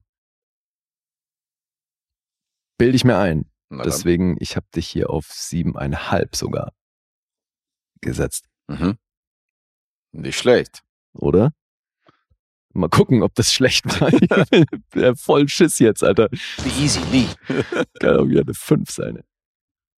Oder noch drunter. Ich wollte es nicht anmerken lassen, aber der hier äh, passt. Äh, ich sage, ähm, du bist bei einer 6,5. Mhm. Eieiei. also, aber das Spannende finde ich ja, dass wir den Film aus dem gleichen Jahr, der, von dem viele gesagt haben, dass man den hätte bei den Oscars einreichen sollen, was ja dann irgendwie auch passiert ist und äh, nicht passiert ist. Das war ja da das Hustle, ne? der der Hustle mit RRR. Hm? Und den haben sie eingereicht und der hat es tatsächlich auf die Shortlist geschafft. Und da gab es dann so ein bisschen Hass. Ja. Stimmt, weil viele gesagt haben, das ist der bessere Film. Ja, also dass RRR der bessere Film ist. Ja, und umgekehrt halt. Naja, nee, der, also das Krasse ist, zum Zeitpunkt der Einreichung hatten ja Großteil der Leute diesen Film noch gar nicht gesehen. Das Ach ist ja so. mit diesem Film hier halt auch so ein Problem gewesen. Das siehst du ja auch am Einspiel. Hm. Der hatte halt keinen großen Release und von dem Film haben halt kaum welche was mitbekommen. Ganz im Gegensatz zu RR, was halt ein riesen Blockbuster war. Mhm. Und dann, ja, ist natürlich schwierig. Ja, verglichen damit ist das auf jeden Fall eher ein kleiner Film. Das ist jetzt die Indie-Version wahrscheinlich von einem von einem indischen, indischen Film. Also es äh, ja, RRR ist halt ein Spektakel und hier ist halt ein kleinen Coming-of-Age-Film, wenn du es so willst. Mhm. Wenn du es runterbrichst. Das ist Last Film Show und äh, lustigerweise hätten wir den auch im Kino sehen können, weil nämlich unsere Masala Bros hatten da äh, sogar eine Kinovorstellung mit äh, allem drum und dran. Mhm. Aber das war tatsächlich in der Zeit, wo ich in Wien war. Insofern haben wir den jetzt nicht im Kino gesehen. Aber hätten es machen können. ja. Das Licht, aus dem die Träume sind, wie er auf Deutsch heißt. Das ist ein starker deutscher Titel auf jeden Fall. Das, äh, das, was da soll das? freust du dich schon wieder. Ja, das ist doch so, also wenn man den Film so ins Kino bringt oder allgemein so nennt, dann muss man sich doch nicht wundern, wenn die Leute gar keinen Bock haben, sich den Film anzugucken. Das ist doch so schmalzig und schnulzig und pilcheresk. Ist es? Das schreckt doch so viele Leute ab und dass man da nicht irgendwie als deutsche Werbefirma sagt, nee, Digga, der Titel, Ja, da ist halt wieder der Wunsch, irgendwie in den Titel zu packen, worum es geht, größer als der Wunsch nach einem guten Titel. mh, also Weil inhaltlich trifft das ja schon zu. Ja, aber welche in der Marketingabteilung würde ich sagen, das ist kontraproduktiv. Ja, ja duh. Ja, eben. Aber eben, der kann ja nicht groß im Kino gelaufen sein. Weil das Einspiel ist laut IMDb irgendwo bei knapp über 100.000 mhm. und der Film hat halt schon zwei Millionen gekostet. Die 100.000 sind nur von der Vorstellung von Tom und Tino. Ähm, die Masala-Preview. Meinst du, ja? Ja. Weißt du denn, ob das voll war? Nee, kann ich dir sagen. Aber kann man mal von ausgehen, oder? Ich, ich war ja, weiß nicht, ich war ja nie bei diesen Veranstaltungen. Ich kann es dir nicht sagen. Na gut, Regisseur Pan Nalin, der das auch geschrieben hat, das hat wahrscheinlich auch was autobiografisches. Mhm. Kann man schwer von ausgehen, oder? Ja, ist ein bisschen das indische Fablemans äh, an manchen Stellen. Ja, ja. Habe ich mir gedacht. Nur, dass es halt eben diesmal nicht um Filme machen dreht, äh, geht, sondern halt um, äh, naja, doch, im Ja. Fernsehen schon, aber in erster Linie geht es natürlich um einen Kinofan, der Filme liebt. Ja, aber ich glaube, im Kern hast du schon recht. Also es geht um einen Jungen, der halt seine Liebe zum, zum Film und dann auch im weiteren Verlauf zum Filme machen entdeckt. Ja. Oder halt da, da so dieses Mysterium für sich irgendwie entdecken möchte und daraus eine riesen Leidenschaft, so große Liebe entsteht eigentlich. Genau, der kleine Samay. Also, hier haben wir wieder dieses Kastensystem und der Vater nimmt halt den kleinen Jungen äh, mit Frau und Family mit ins Kino. Also, was heißt Kino? Ist halt so ein, ja, ist, ist Ja, schon klar, eigentlich es ein ist Kino, Kino. ja, ist schon Kino, aber halt so in Indien, das ist halt kein, kein Palast, sondern ist halt ein recht karger Raum, wo halt Filme gezeigt werden. Aber der Laden ist voll, weil der Vater sagt zu ihm, ja, eigentlich gehen wir nicht ins Kino und eigentlich äh, wollen wir diese Filme nicht gucken, weil wir sind anständige Familie und die Filmindustrie ist halt Sodom und Gomorra und deswegen soll es damit nicht konfrontiert werden. Ja, also schiebt da auch auf die Kaste, ne? Genau, schiebt auf die Kaste, aber er sagt, in dem Fall irgendwie geht es um eine bestimmte Göttin, Genau, das die ist wir eine Ausnahme. Ja. und gen- deswegen ist das die absolute Ausnahme. Habe ich, glaube ich, sogar gesampelt, pass auf. Sobald du diesen Film gesehen hast, wirst du keinen anderen mehr sehen. Oh. Habe ich mir dann nämlich mal, als ich den Untertitel gelesen habe, dachte ich, okay, das ist auf Deutsch auf jeden Fall Sample wert. Das ist aber auch ein starker Sample für, äh, für andere Filme, definitiv. Ja, und weil er das ja noch sagt, Ich hab dir schon oft gesagt, dass Kino nichts für unser Eins ist. Ja, gut, okay. Der Sample ist wieder komplett unpassend für unseren Podcast, aber okay. Kriegen wir schon unter. Ja, aber das Kino eben nichts für sie ist, das schiebt er erstmal auf die Kaste. Und jetzt gibt's aber einen Film mit religiösem Kontext und er sagt, jetzt machen wir eine das Ausnahme, klar. Weil wenn du den Film gesehen hast, brauchst du eh nichts anderes mehr sehen. Ja. ja, hat er sich mal geirrt, ey. Der neunjährige Samai, Das Feuer ist entfacht. da ist die, wurde mal kurz die Büchse der Pandora geöffnet. Richtig, ja. Weil ähm, der kriegt Kino nicht mehr aus dem Kopf und Filme und will halt alles konsumieren, was da geht, schleicht sich halt in das Kino rein, Schwänzt die Schule dafür. schwänzt die Schule und vernachlässigt alles. Dazu muss man sagen, er hilft seinem Vater normalerweise auch beim ähm, Tee verkaufen. Die haben so einen Teestand am Bahnhof mhm. Und ähm, Ja, das ist halt wirklich ein abgelegenes Dorf. ja, ja, ist ein abgelegenes Und Dorf. das ist nur so eine Zwischenstation, wo der Zug kurz hält und dann steigen da Leute aus, um kurz ein paar Schritte zu gehen. Die wenigsten bleiben da dann, sondern fahren halt echt weiter und dann bietet er eben Tee an. Mhm. Deswegen ist er der Teeverkäufer und wird dafür auch nicht von allen gut gefunden. Ja, das stimmt, ja.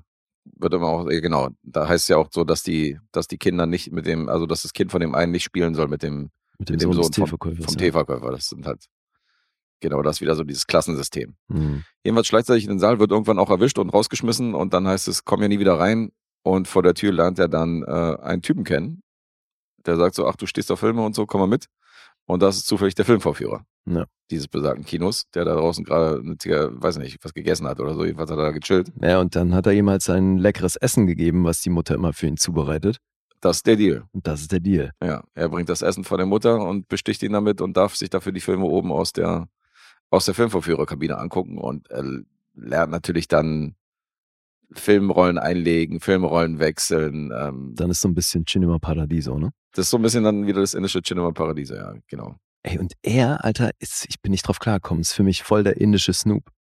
Snoop, okay, Ja, ich Mann. dachte so, okay, wenn Joaquin Phoenix sich komplett runterhungern würde und Inder wäre, dann wäre das eher die Version. Also das, Wirklich? mich hat, also das Gesicht hat mich voll an Joaquin Phoenix erinnert. Ich finde die Gesichtsform so war für mich voll Snoop. Snoop, okay. Ja, wie auch immer. Mit dem entsteht dann eben eine Freundschaft. Und die haben Ja. anfangs diesen sehr pragmatischen Deal, dass er eben das Essen bringt und dafür darf Samai sich die Filme angucken, umsonst im Kino aus dem Projektionsraum. Mhm. Ja, und dann freunden die sich an und er will, erfährt immer mehr über Faszination Film und was das Filmemachen ausmacht und der, ja, wie heißt der denn, der die Filme projiziert? Äh, Wie hieß denn der nochmal? Fasal? Ja, genau, Genau. richtig. Mhm. Fasal erzählt ihm halt auch immer mehr darüber und erklärt ihm so ein bisschen was darüber, wie es gemacht wird und dass das halt Einzelbilder sind, die ablaufen und Mhm. dann läuft Samai halt auch immer wieder über die Bahngleise und äh, hebt da irgendwelche bunten Scherben auf und hält die so gegens Licht und guckt da durch, um halt, äh, er sagt auch irgendwann zu seinen Jungs, wir müssen das Licht einfangen. Mhm.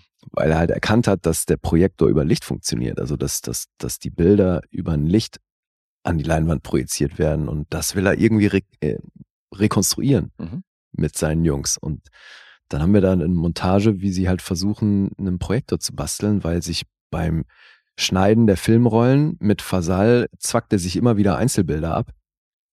Oder halt was, was irgendwie weggeschnitten wird, so, dann sammelt er das auf, steckt das ein und bastelt sich dann daraus, also aus diesen Einzelbildern fängt er dann an, mit seinen Jungs das auf so eine Leinwand zu projizieren oder halt auf so einen Laken, was sie da spannen. Mhm, genau. Ja, und so versuchen die halt immer mehr darüber rauszufinden. Und dann, ja, wird das ein bisschen größer auch, ne, weil die sich dann irgendwann auch ganze Filmrollen schnappen. Ja.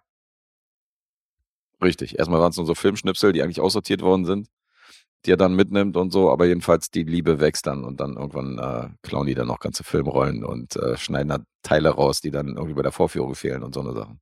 Ja.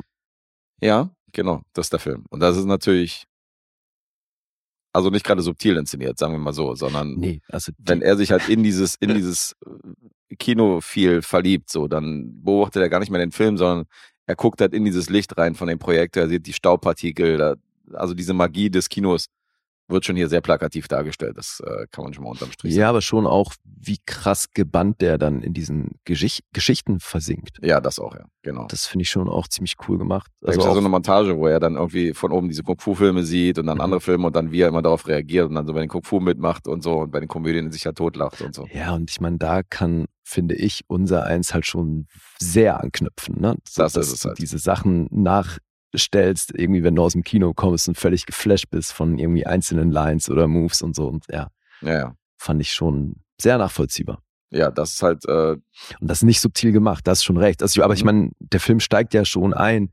mit äh, einem Dank an die, die den Weg geebnet haben. Und da wird dann eben Leuten wie Kubrick und solchen Menschen gedankt. das ist das Ende, oder? Ne, am Anfang auch. So. Am Anfang, am Ende zählt er die im, äh, so, im Text Text- alle auf. Am Texttafel. Anfang hast du eine Texttafel, wo es heißt, Mhm. an alle, die den, an die Leute, den Weg geebnet haben. Und dann zählt er, glaube ich, fünf Regisseure auf. Und Tarkovsky ist auch dabei. Also, dass da Tarkovsky und Kubrick genannt werden, das müsste bei dir aber schon für Abstriche mir gesorgt haben, oder? ja, ja. Dass da beide in der Riege auf jeden Fall. Beiter, ey, ja. Ja. Nee, es waren mehr. Es waren, glaube ich, schon an die, an die zehn Regisseure. Also, Nee, am Anfang sind es, glaube ich, wirklich. Nee, aber am Ende jetzt. Am Ende viel mehr. Ja, ja, klar. Spielberg, Co. zählt das alle auf. Ja. Und das ist auch nicht äh, subtil, Nee. ist fast schon platt, erzielt aber bei mir trotzdem seine Wirkung. Auch wenn ich das, also das äh, Bild, was er da verwendet, dass dann eingeschmolzene Filmrollen zu solchen Armreifen um, umfunktioniert werden und er quasi dann aus den jeweiligen Armreifen lesen kann, welcher Regisseur das ist, weißt du? Mhm. Finde ich auch wahnsinnig dick aufgetragen. Aber hat was. Aber es funktioniert. Sorry. Also es macht er leider gut, finde ich. Okay. Das ist schon, hat also bei mir auf jeden Fall funktioniert. Ach, schon einer von den indischen Filmen, wo du sagst, der geht klar, ja. Ja, würde sogar mehr als das sagen. Mehr als das. Ja. Na, Plot Twist. Meinst du? Auf jeden Fall, offensichtlich. Echt? Hast du nicht kommen sehen? Ja, gut, mit deinem Tipp. Ja. Ja, ja, nicht ganz so. Aber ähm, Bei dir scheinbar nicht. Naja, sagen wir mal so, also du sprichst einen Fakt an und der liegt auf der Hand. Der Film dreht sich natürlich um die Liebe zu, zum Kino und Ja. zum Film. Und damit punktet der Film natürlich thematisch schon bei uns automatisch, weil wir haben einen Podcast, der sich eben um diese Liebe dreht und äh, Und ich finde, das ist schon mal geil. die Emotionalität, mit der es transportiert, die ist halt in Kombination mit dem Thema natürlich perfekt. Also das, deswegen funktioniert es für mich echt gut. Es ist mal, also ich kann mir super gut vorstellen, wenn das mit jedem anderen Thema irgendwie so inszeniert worden wäre, Hm. hätte ich super platt gefunden und nervig. Ja, ja, klar. Aber vielleicht, weil ich es irgendwie halt krass nachvollziehen kann, punktet der da bei, bei mir damit irgendwie voll. Wobei auch die indische Küche hier ein bisschen Boah, das äh, fand ich aber auch so wird. schön, Also, Alter, wie geil die dieses Essen inszenieren, ja, Alter. ja, das ist schon auch sehr Boah, lecker. sah das Mhm. lecker aus, was die da Auch zubereitet wie liebevoll sie das Meine immer so vorbereitet Fresse. und so. Mhm. Ja. Das stimmt. Also zusätzlich hat man da noch ein bisschen Kick. Mein Problem ist halt ein anderes. Mein Problem ist, dass die komplette indische Filmindustrie, Filmindustrie eigentlich komplett aus Plagiaten besteht. Und ähm, wir haben ja hier, während wir die Rezension hier äh, vorgebracht haben, haben wir ja schon Fablemans genannt und Mhm. Cinema Paradiso und Co. Ja, klar. Und das sind für mich halt alles so, Ist ein Remix. sind Voll. alles Remakes oder Kopien aus bestehenden Filmen. Die haben halt nichts eigenes. Das heißt halt immer, guck dir den an, das ist ein indischer äh, Forrest Gump oder jetzt kommt hier ein indischer äh, Stirb langsam. Oder das ist jetzt ein indischer Schindlers Naja, also oder so, weiß was, nicht. Was Also für mich so- schon eine sehr eigene Komponente hatte, also was glaube ich bei Cinema Paradiso so nicht gemacht wird, ist, dass er sich ja voll für die Technik dahinter interessiert. Ja, Also weißt du, dass es nicht nur um, Nicht nur um die die, Magie des Films Okay. geht, sondern um eben dieses Licht, was du in, also dieser Prozess, wie aus dem Licht quasi eine Geschichte wird, hm. dass er sich für das Ding interessiert und dass ihn das so auch so verzaubert. Also, dass es nicht mal nur so sehr um die Inhalte geht, weil ich glaube eben bei, bei Fablemans und vielleicht auch Cinema Paradiso sind es halt eher diese Geschichten, die diese Flucht darstellen, was hier am Anfang ja auch der Einstieg ist quasi, dass er in diese andere Welt flüchten kann Mhm. und dann interessiert er sich aber ja schon auch über das, was Fasal ihm erzählt, weil der sagt, hey, das ist eine Industrie, die gemacht wurde, um Leute zu verarschen. Du wirst, dir wird was vorgegaukelt in dem Moment, nicht Das nur weil stimmt. dein Gehirn ausgetrickst wird durch die Einzelbilder, die dir schnell genug vorgeballert werden, Hm. sondern auch die Geschichten und wie sie aufgezogen sind und so. Eigentlich ist Fasal ja voll der weise Typ. So, also der hat ja schon den Durchblick. Ja, ja, auf jeden Fall. Voll der weise Typ. Und dass er sich dann halt für das, wie es gemacht wird. Also weißt du, wie kannst du dann diese Magie bedienen und wie funktioniert das in der Mhm. Umsetzung? Das fand ich schon was eigenes. Ja, hat eine eigene Note reingebracht. Aber das Grundgerüst ist immer irgendwie aus anderen Filmen geklaut. Naja, aber wenn das halt seine Geschichte ist, ne? Also es, es soll ja wohl auch, es ist wohl schon auch eine Mischung, aber ähm, es ist schon stark angelehnt an die Biografie des Regisseurs. ich. Hm. Und äh, natürlich äh, hast du hier die üblichen Tropes, die bedient werden. Du hast einen Vater, der das am Anfang überhaupt nicht gut heißt und dann auch körperlich gewalttätig wird und so, dass da Mhm. werden schon eine Menge Klischees bedient. Mit der fürsorglichen Mutter und all dem. Und diese Bezugsperson im Kino und so. Und klar, gab's das alles schon oft. Mhm. Aber ich finde es trotzdem irgendwie fühlt sich das nach einem sehr persönlichen Film an, auch wenn es unter Umständen ein Plagiat ist. So, so. Findest du nicht? Dass sich das irgendwie nach einer sehr persönlichen Geschichte anfühlt? Habe ich jetzt nicht drüber nachgedacht. Ich, für mich war das fiktiv.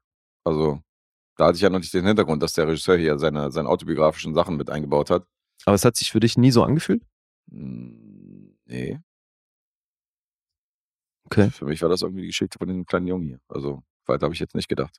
Ja, weil Ist ich finde, da waren super- so viele gerade Super Momente. im Trend, äh, irgendwie so seine Liebe zum Film irgendwie nochmal filmisch darzustellen. Ob jetzt Inarito oder Spielberg und jetzt der hier so. Das sch- Hm. scheint auch irgendwie gerade krass trendy zu sein. Ja, gut, jetzt könnte man natürlich sagen, Last Film schon war vor Spielberg Mhm. und auch vor Inaritu. Ja, stimmt. Aber darum geht's mir nicht. Ich finde, es gibt hier ähm, viele kleine Momente, wo man merkt, das hat er nicht gemacht, weil jetzt alle irgendwie ihre Liebe zum Film so darstellen wollen, sondern weil das für ihn in der. Kindheit wahrscheinlich Momente waren, die er zeigen wollte. Weißt du, dass der da steht und sich ewig den Himmel anguckt und beobachtet, wie sich das Licht verändert, wenn eine Wolke drüber kommt oder er eben ein Glas vorhält und Mhm. so diese, diese Neugier, was dieses Lichtthema angeht. Mhm. ist ja auch, finde ich, geil, wenn sie mit diesen Einzelbildern anfangen, die auf dieses Laken zu projizieren, wie, wie der eine Homie draußen stehen muss, außerhalb des Hauses und mit, mit dem Spiegel das Licht einfangen muss. Ja. Was ein Scheißjob. Aber so, also wie geil er halt auch dann seine Freunde dafür benutzt, um, also im positiven Sinne, ihm dabei zu helfen. Mhm. Dieses, ich meine, das ist ja schon auch, in dem Setting funktioniert es wahrscheinlich besser, ne? Weil ich meine, guck mal, wo die wohnen, Alter. Ja, klar. Weißt du? Also da ist ja Strom halt noch nicht mal ein Thema. Mhm. Und jetzt versuchen die aber mit ganz rudimentären Mitteln irgendwie so ein scheiß Einzelbild auf den Laken zu projizieren. Und das ist schon irgendwie geil, finde ich, diesen Jungs dabei zuzugucken, wie, wie die sich da reinflashen. Mhm. Und damit ist dann auch dieser sehr pathoserfüllte Moment am Ende zwar sehr dick, aber schlägt natürlich entsprechend ein, wenn du dann halt siehst, so was damit passiert und wie es bei ihm halt auch einschlägt. Ja. Ja, mir war das zu viel Pathos. Also ist mir, ist mir die, das sind mir einfach ein paar Scheiben zu dick aufgetragen in vielen Momenten. Obwohl ich schon natürlich mein, es berührt natürlich mein Herz, wenn er diesen Projektor dann wieder sieht nach einiger Zeit und dann umarmt, so weißt du, als wäre das irgendwie, als wäre das ein lebendiges Wesen und sich wirklich so innerlich freut, so diesen Projektor wieder zu, wieder zu sehen. Aber da sind auch andere Momente, wo ich denke so, okay, das ist schon wieder so dieses indische Kino, hier hauen wir irgendwie ein paar Scheiben zu viel rauf und so. naja, die tragen auf halt jeden. Fall dick auf. Aber ansonsten ist das ein netter Coming-of-Age-Film, wie ich finde. Also der ist jetzt auf jeden Fall nicht schlecht, aber ähm, hat mich jetzt nicht so berührt wie dich anscheinend. Hm. Naja, offensichtlich. Mhm. Doch, mich hat er gekriegt. Krass. ja, wer hätte das gedacht? Wer hätte das gedacht, ja. Deswegen kann ich das sehr gut nachvollziehen, dass sie dann lieber den eingereicht haben, statt Mhm. RRR. Ja, ja, dass das der bessere Film ist, da sind wir uns einig. Aber ja, der ist schon, der ist schon schön, aber der macht halt auch so, die Inszenierung ist halt auch so platt in manchen Momenten, dass ich denke, so, hier wird halt alles ausformuliert, so weißt du. Es gibt halt eine Stelle, wo dieser Typ, der halt ähm, für diese, für diese äh, Zugfahrten und so zuständig ist, als es dann umgestellt wird, der dann zu ihm sagt so, du kannst deinen Teestand, brauchst du hier nicht mehr, sind sie irgendwie der Typ, der hier Tee verkauft, der den Teestand hat? Und er sagt ja. Und er sagt, ja, das können sich klein in Zukunft, also den können sie abbauen, weil ähm, hier ist jetzt so ein neuer elektrischer Zug, der hier durchfahren wird. Hm. Das würde ja schon reichen als Information. Aber stattdessen sagt er, hier kommt jetzt ein Zug hin, der fährt durch und wenn der Zug durchfährt, dann bleibt er nicht stehen und dann sind keine Passagiere da, denen sie Tee verkaufen können. Das ist halt der, das ist die komplette Formulierung, wo ich denke so, hier müsste man den Zuschauer so ein bisschen zumindest irgendwie äh, überlassen, dass der sich das auch denken kann. Ja, Moment, so. wobei ich finde, so wie es inszeniert ist, ist nicht der Zuschauer das Problem in dem Moment, sondern der Vater, der halt nicht der hellste ist und das natürlich auch Ach so, siehst du das. widerwillig annimmt. Ne? Okay. Also ist ja logisch, dem bricht halt mal in einem Satz die komplette Existenz weg. Naja, der, ja, denn das aber auch nach diesem Satz nicht wahr, sondern ähm, Ja, deswegen. versucht ja dann weiter in der Tee zu verkaufen. Aber ja, Ich klar. glaube, da ging es eher darum, dass er halt eben auch so ein bisschen eingeschränkt ist in seinen Mitteln. Ja gut, ist jetzt vielleicht ein schlechtes Beispiel, aber ich hatte so zwei, drei Momente ich in dem weiß. Film, wo ich nee, gedacht nee, wie habe, gesagt, also subtil macht der Show gar nichts. Tell ist halt nicht. Nee, nee. Weißt du? Also der Film macht gar nichts subtil. Ja. Ist für mich aber einer von denen, äh, wo das Wo es geht. zumindest in den meisten Fällen gut funktioniert. Okay. Dann hast du natürlich wieder so eine Tanzszene, erwartest halt in jedem Film so, weißt du, wo die halt irgendwie ein bisschen ausgelassen dann vor sich hin tanzen und singen. Denke ich so, okay. Kommt auch kein Film drumherum. Naja, aber auch da, also wäre ja Hanebüchen zu behaupten, dass der Junge sich in das Medium Film verliebt in Indien und da nicht auch irgendwie das mit dranhängt.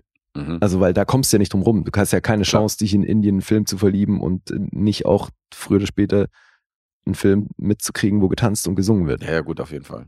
Aber es sind auch nicht meine Filme, die er halt, die ihn halt begeistert haben. Das, zum das, King- aber zum Film gebracht und das wundert mich auch, dass ich da so drüber hinwegsehen kann, weil ich mich voll oft, wenn er dann so total verliebt in, in durch dieses Loch guckt und auf die Leinwand schaut und da halt so in Gedanken völlig bei dem Film ist, Mhm. war ich voll oft so, okay, Alter, jetzt wird er schon wieder gesungen und es ist eigentlich das gleiche in grün und so. Aber natürlich ist es auch ein bisschen repräsentativ für die Sorte Film, die du halt in der Zeit in Indien hattest. Und es hat sich ja jetzt in den letzten Jahren schon auch stark verändert. Mhm. Aber natürlich ist halt Teil der Kultur, ne? Was ich aber auch halt irgendwo cool finde, weil du da ja auch in so vielen so kleinen Montagemomenten dann siehst, die Bilder, die es für ihn ausgemacht haben, die so hängen geblieben sind. Da hast du, glaube ich, am Ende auch nochmal eine Montage, ne? wo du diese Einzelbilder hast Mhm. von so Situationen. Und da hast du aber die komplette Pal Palette und es ist trotzdem alles wahnsinnig Pathos behängt. Mhm. Weißt du, ob da jetzt einer von der Brücke stürzt oder irgendeine Lady einen Typen anschmachtet oder einer irgendwie äh, tödlich getroffen wurde und dann auch stirbt, äh, so größer Witz nicht. Ja, klar. So, ja, das ist auf jeden Fall aus unseren Augen halt alle, sind alles Sachen, in die wir uns nie in dem Ausmaß verliebt hätten. Mhm. Aber es ist halt sein kulturelles Umfeld. Ja, logisch. Und deswegen hat das für mich irgendwie trotzdem gut funktioniert. Hat auch gut gespielt hier. Das fand ich eh der den krass. Summer Ja. gespielt hat. Barin Rabari heißt er. Wieder mal der Beleg dafür, dass das eine Menge ausmacht. Ob man mit der Hauptfigur mitgeht oder nicht. Fand, fand den grandios, den Kleinen. Guter Kinderdarsteller, das fand ich auch. Geil halt auch, weil er dieses, dieses Rebellische mitbringt. Mhm. Also, dass du im Endeffekt schon weißt, wenn ihm eine Ansage gemacht wird, der überlegt sich selber, ob er da Bock drauf hat oder nicht. Ja, genau. Schon optisch so, weißt du, dass er sich nicht die Haare schneiden Ja. will und Nee, echt, hat er super gemacht. Fand auch die Mutter toll. Ja. Da aber auch hier wieder hast recht, sehr Klischee, so weißt du, sie ist halt die liebevolle und der Vater halt der strenge und ja.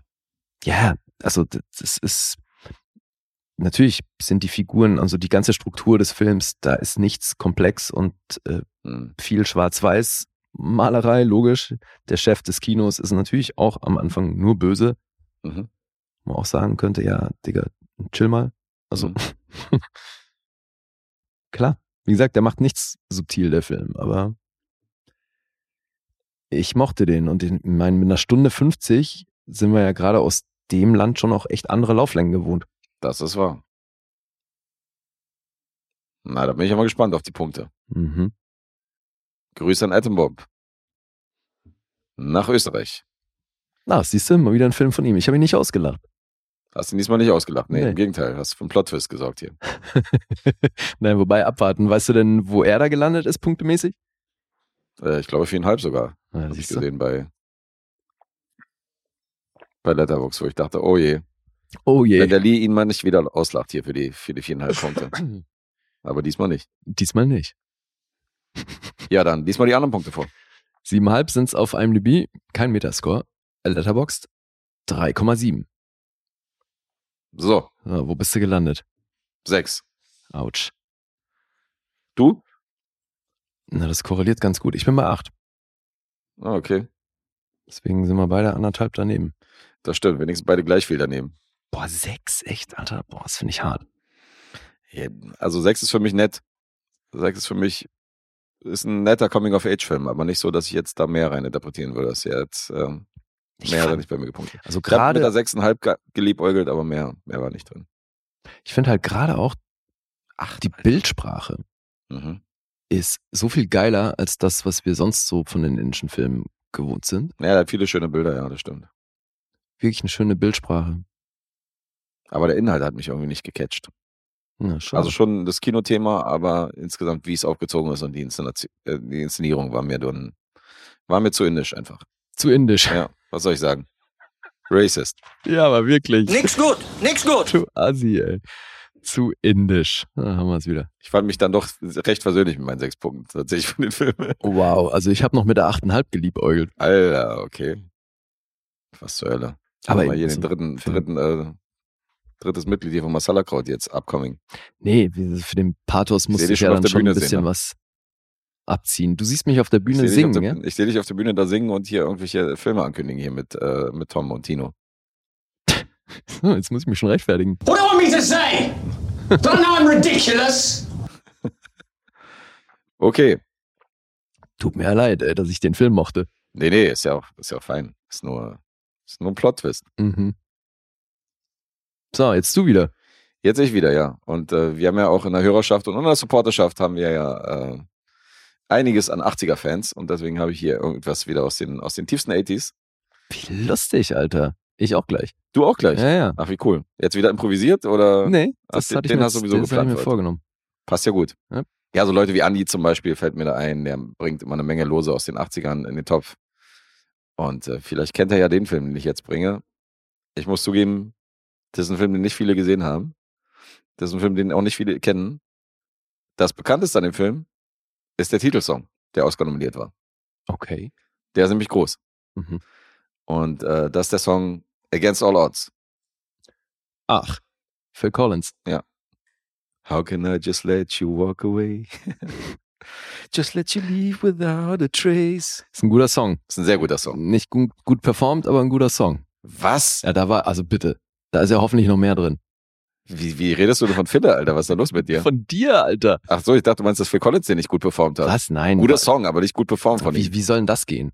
Also dann könnte ich ja den Song wahrscheinlich nicht gut finden, wenn er von vornherein schlecht performt Na, wurde. ich gehe mal davon aus, dass du so objektiv bist, du sagen kannst, der Song ist geil, aber Ach so, kann meinst man du? besser singen auf jeden Fall. Hm, okay. Mich meinst du? Ich meinte dich Ich gerade. bin der Meinung, dass ich da ganz gut rangekommen bin. Aber auch hier wieder, Ja, ganz gut. auch hier wieder, ich bin kein guter Sänger, aber wenn ich jetzt drei, vier Wochen so krasses Gesangstraining hätte, dann würde ich den Song, glaube ich, gut performen. Dann reicht's für Phil Collins, meinst du? Ja. Hm. Ist eine Powerballade, ist ein fetter Song, ohne Frage, aber es ist der Titelsong eines Soundtracks und der Film hieß im Deutschen Gegen jede Chance und äh, ist übrigens krass, weil der Regisseur war Taylor Hackford.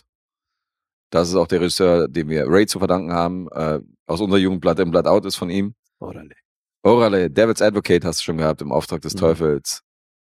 Aber auch vor diesem Film den etwas schnurzigen Ein Offizier und ein Gentleman ist auch ein Taylor Hackford-Film. Mhm. Aber was ich ganz interessant finde, ist, dass der Typ echt ein äh, Hitmaker ist, was die Songs aus seinen Filmen äh, angeht.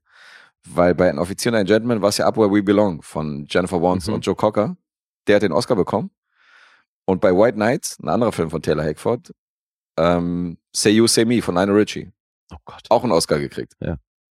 Also Against All Odds ist der einzige von seinen drei Filmen, der halt nicht den Oscar gekriegt hat für den besten, äh, besten Song. Ah, war nominiert. War nominiert. Also schon, der schafft schon irgendwie die Filme immer in die, äh, in die Nominierungsriege zu bringen. Ist schon ganz interessant. So, wie heißt der Film im Original?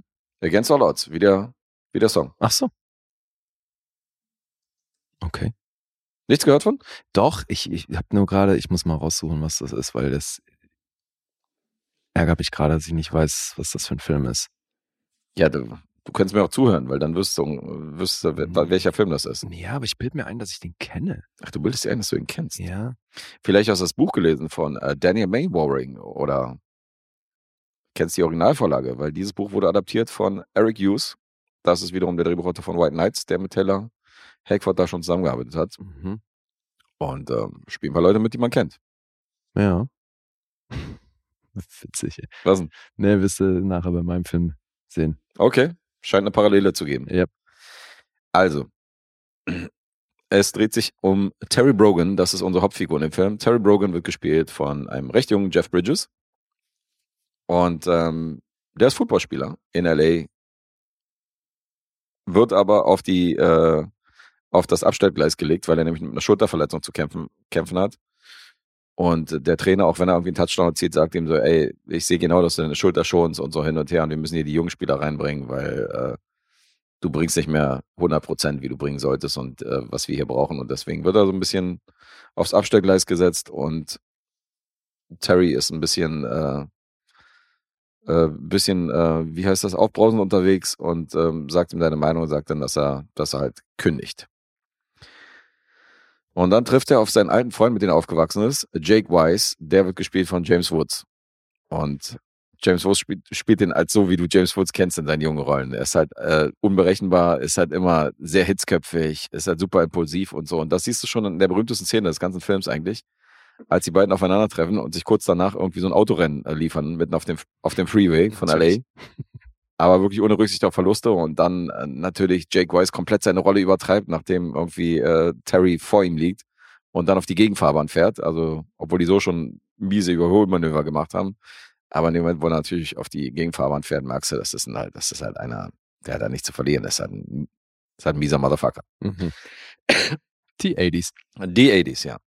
Und er bekommt mit, dass, ähm, dass Terry halt nicht mehr Football spielt und bietet ihm halt einen Job an. Der hat halt eine angesagte äh, eine angesagte Disco in LA und fragt halt so, ja, du kannst ja der Barkeeper sein, der so ein bisschen alte Footballgeschichten erzählt und ähm, ich habe halt einen namhaften Barkeeper, wir können, ich kann dir so einen Job vermitteln und so und das ist gut bezahlt, du kriegst gutes Trinkgeld.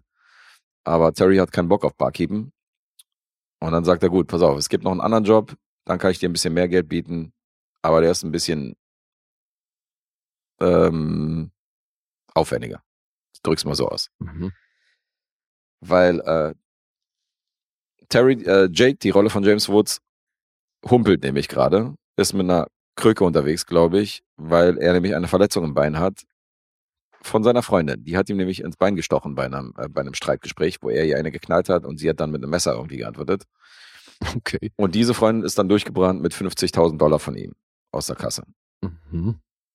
Und er meint, no hard feelings, aber ich will halt die 50.000 zurück und wenn es geht, auch meine Freundin. Die ist nämlich abgehauen auf eine. Nee, aber warte mal, sie haut ab mit dem Geld und er will die zurück?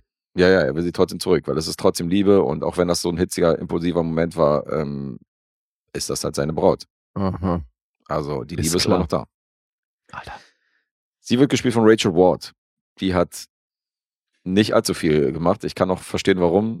Aber, ähm, Na?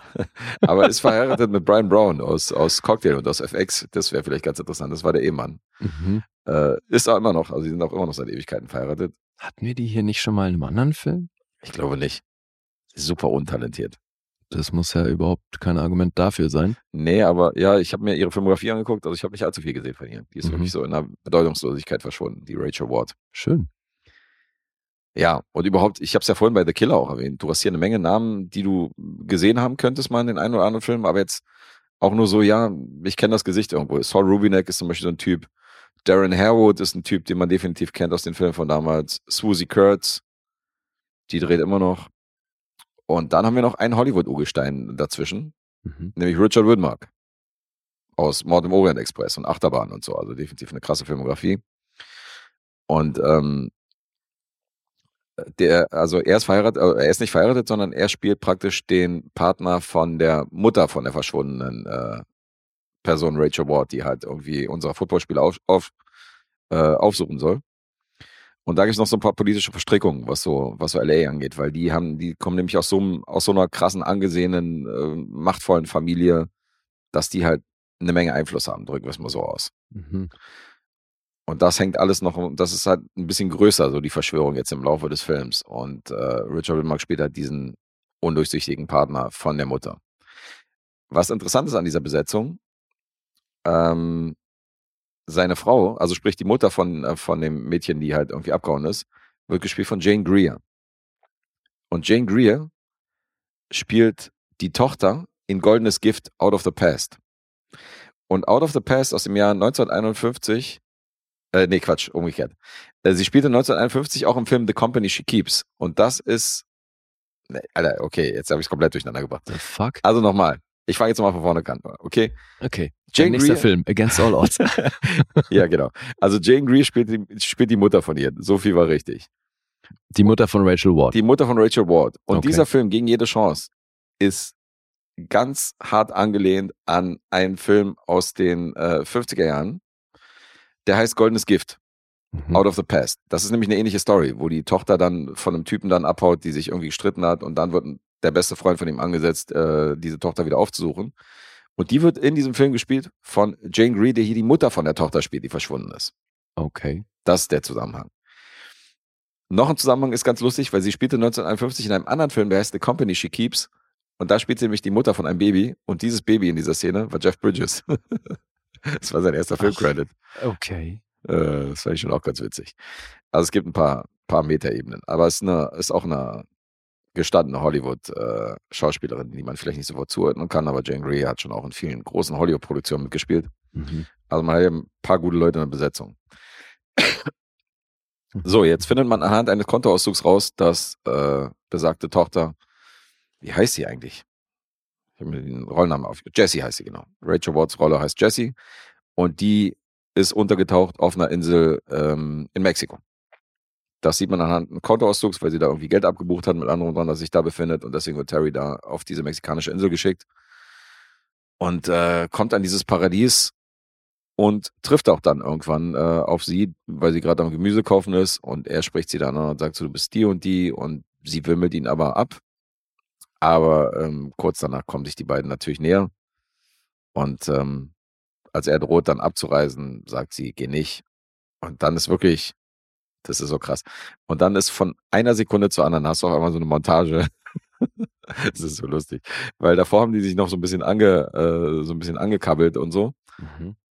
Und dann hast du halt dieses Geh nicht und dann hast du halt so eine Montage, wie die beiden halt so am Strand sitzen und wie die dann so mit so 80s-Musik untermalt und wie die dann so zusammen tauchen, weißt du, und sich so gegenseitig umarmen unter Wasser und hast natürlich eine heiße Sexszene dazwischen, wo die so äh, schweißgebadet dann so auf sich draufliegen. Das sind natürlich Anfang 80er, das ist natürlich die Zeit von, von Aber Mickey Rook und neuneinhalb Wochen ist und das Co. auch der Moment, wo wir den Phil Collins Song hören? Nee, den hören wir ganz am Ende. Das ist natürlich Okay. der, ist der Abspannsong und der läuft in der letzten Szene läuft der an und dann ähm, geht er praktisch über diesen Abspannsong. Der läuft da nicht. Mhm. Da läuft halt wirklich so klassischer 80-Score mit irgendwie Saxophon und äh, Okay. irgend so einem random E-Gitarrenriff.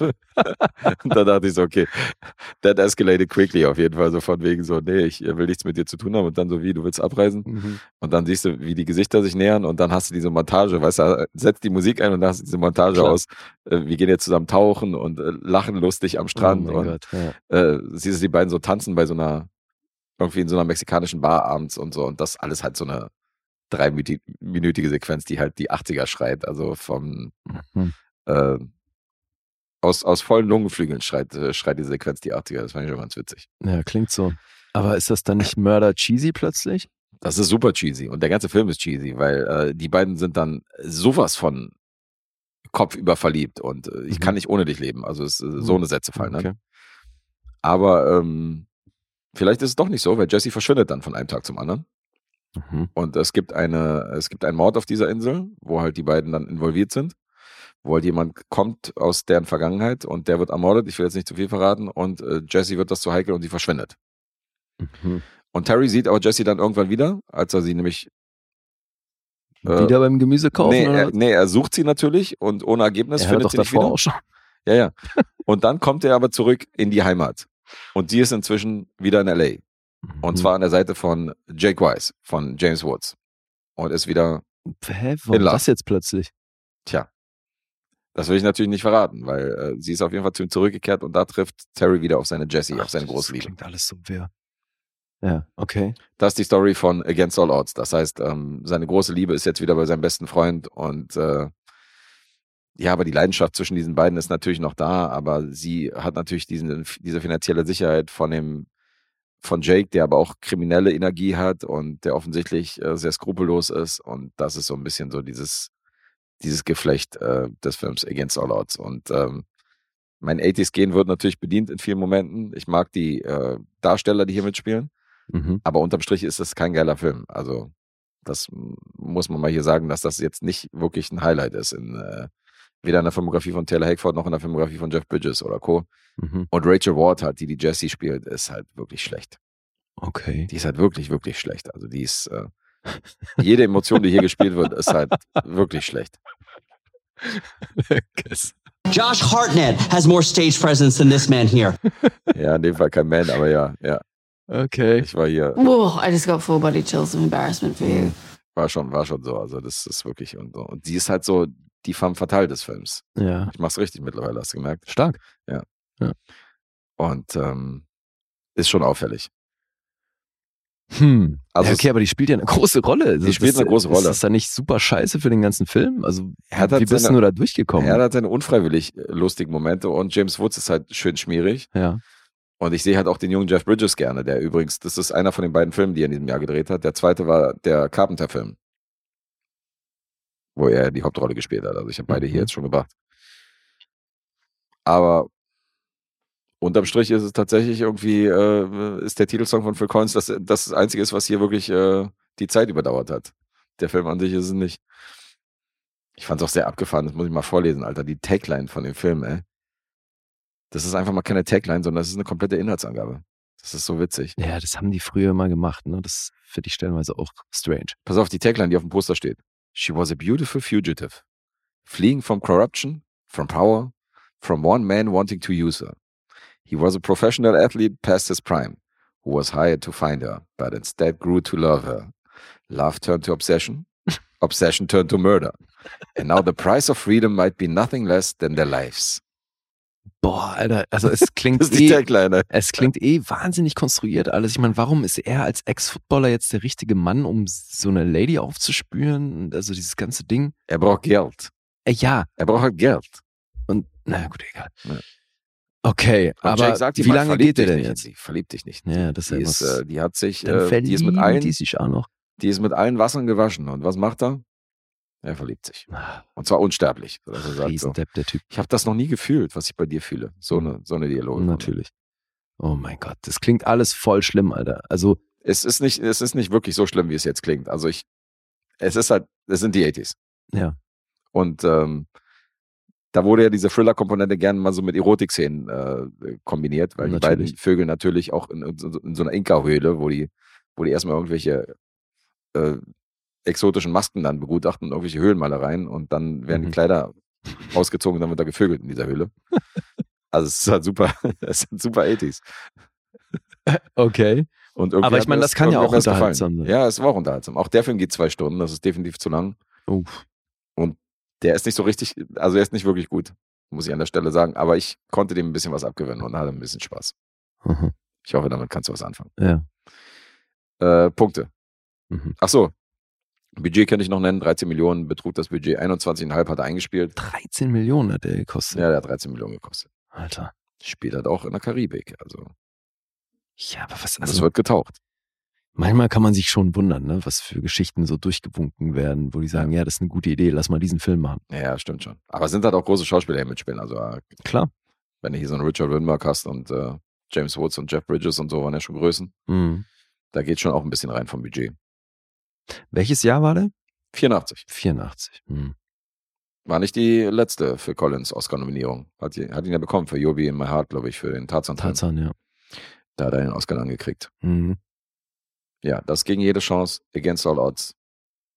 Haben, glaube ich, zwei Leute gesehen in meiner ganzen Bubble. Aber den Song kennen alle. Mhm. Ja, klar. Ja, Okay, Punkte? Punkte. IMDb 5,9. Wir haben ja einen Metascore von 42 und eine Letterbox-Bewertung von 2,9. Boah. Alter, Alter. Das ist gar nicht einfach. Als Tipp kann ich dir mitgeben, ich bilde mir ein, dass ich hier versöhnlich bin. Aber das hast du ja mitbekommen. Dann sage ich sechs. Das ist richtig. Puh. Da fällt mir ein Stein vom Herzen. Das war nicht einfach. Okay. Nee, aber hast du, hast du gut gemeistert, die 6 Edis. Yes. Du jetzt Good. auch in die Edis. Very good. Ja, ja. Ich jetzt auch in die 80s. Ein Jahr davor. 83. Ah, okay. Und in der Hauptrolle James Woods. Ach nein, Ja. das ist ja eine lustige Parallele. Ja, ich habe mal weitergemacht in der Filmografie von meinem neuen Lieblingsregisseur. Nein, aber halt einer, der, den ich jetzt irgendwie sehr lieb gewonnen habe, seit wir diesen Podcast machen. David Cronenberg.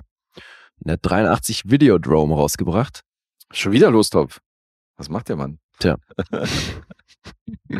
Das war mir sehr egal in dem Moment, weil da hatte ich tierisch Bock drauf. Und das, ich habe ja schon auch Ambitionen, eben die Filmografie von dem Herrn hier so ein bisschen zu vervollständigen. Mhm. Weißt du denn, wer dann Neues loskriegt? Erik. Erik. Siehst du, der wird uns das ja wohl Krass, wie ich das auswendig weiß. Ja, das ist ein geil. Bisschen, bisschen unangenehm. Ne, ist doch super. Ja, schönen Grüße an Erik, der wird uns das definitiv verzeihen. Aber ich ähm, ob ich dir das verzeihen werde, weiß ich nicht, weil ich habe ihn auch noch nicht gesehen und äh, wollte den auch Ach, schon den kennst du nicht? Nee, den kenne ich noch nicht von ihm. Das ist eine große Lücke, dass ich Videodrome noch nicht kenne, weil da sind, also Mr. Pink wird uns auch hier, äh, äh, wird uns auch schreiben können, dass hier eine Menge, wir kriegen wahrscheinlich wieder eine E-Mail mit äh, seiner Tabelle, weil äh, eine Menge Sample-Stoff hier in dem Film. Da wurde Ja, einiges, da wurde geglaubt, benutzt. klar. Logisch. Nee, nie gesehen leider. Ach, okay. Ja, siehst du, über diesen Film hat Andy Warhol mal gesagt, dass für ihn ist das das Clockwork Orange der 80er. Interessant. Okay. Die nächste Clockwork Orange Referenz. Kennst du die Videothek eigentlich hier in Berlin? Die Videodrome heißt? Ja. Nee. Das gab mal äh, eine Videothek in Kreuzberg und die hieß Videodrome und die war bekannt dafür, halt so abseitige VHS-Kassetten damals Ja, okay. zu vermieten. Diese ganzen Animes und so, die du in normalen Videotheken nicht kriegst. Da, Ja, sind das immer so, da sind immer die Leute hingebürgert, die halt irgendwie so ungewöhnliche Filme gesucht haben und ähm, Ja, das passt inhaltlich dann echt gut. weißt du, so nach der lebenden Toten, weil in der Videothek waren ja primär so äh, aktuellere Filme und dann Mhm. irgendwie, und da hast du halt jeden Film gekriegt, halt so für, für Genre-Fans. War ein Traum. Haben dann irgendwann einen Konkurs angemeldet. Ja, klar. Aber klingt gut. Die gab's lange, ja. Ja, und es passt wirklich gut zum Inhalt. Mhm. David Kronberg, der das auch geschrieben hat, der hat ja eh so ein bisschen Faible für das ist jetzt schon echt wieder ein bisschen die Schiene Body Horror, wobei eben also, kommt vieles zusammen. Mhm. Aber ich habe hier eben auch ein paar Sachen wiedererkannt, die ich aus seinen anderen Filmen kenne. Und deswegen fand ich das schon ziemlich cool. Das ist eine abgefahrene Geschichte. Mhm. Es geht um Max Wren. Das ist James Woods Figur. Der ist President eines kleinen Fernsehsenders, aber von einer richtig trashigen Sorte. Channel 83 Civic TV ist ein Sender, der sich darauf spezialisiert hat, äh, ein Programm auszustrahlen, was anders ist. Da geht's oftmals um wenig jugendfreie Sendungen, also da ist ähm, Gewaltdarstellung und Sex alles mit drin. Mhm. Und nach außen rechtfertigt er das immer über die wirtschaftliche Lage des Senders. Weil der halt sagt, hey, wir sind so klein, dass wir ganz gezielt so ein Nischenpublikum ansprechen müssen, weil das kein anderer macht und damit sichern wir uns unser Überleben quasi. Ne, weil wir können mit dem, mit den Mainstream-Sachen können wir eh nicht konkurrieren mit anderen Sendern. Mhm. Deswegen fahren wir hier so ein Genreprogramm. Und das eben nach außen hin. Wir erfahren aber recht schnell, dass er privat schon auch eine große Vorliebe dafür hat. Der ist schon fasziniert von manchen Dingen zu einem Ausmaß, wo man merkt, okay, es äh, geht ein bisschen weiter als jetzt eine normale Filmleidenschaft. Jetzt wird er irgendwann in so eine Talkshow eingeladen im Fernsehen und ist da dann im Gespräch mit einer Radiopersönlichkeit namens Nikki Brand.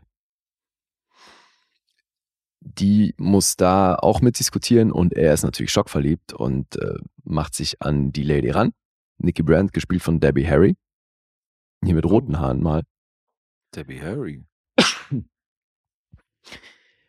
Ja, und dann kommen die sich näher und fangen eine Beziehung an und relativ schnell kommt es natürlich auch zum Sex und beim Sex sehen wir dann auch recht schnell, dass Nikki eine Vorliebe hat für, nennen wir es mal, außergewöhnliche Praktiken. Die ist nämlich ziemlich empfänglich für so, naja, nennen wir es mal so leichte Verstümmelung. Also die lässt dann ganz gern an sich rumschneiden oder irgendwelche Zigaretten auf der Haut ausdrücken und sowas. Also Schmerz spielt da schon auch immer eine Rolle, wenn es bei ihr an Sex geht. Und deswegen ist sie dann ähnlich fasziniert von gewalttätigen Bildern wie Max. Be easy, me. Was?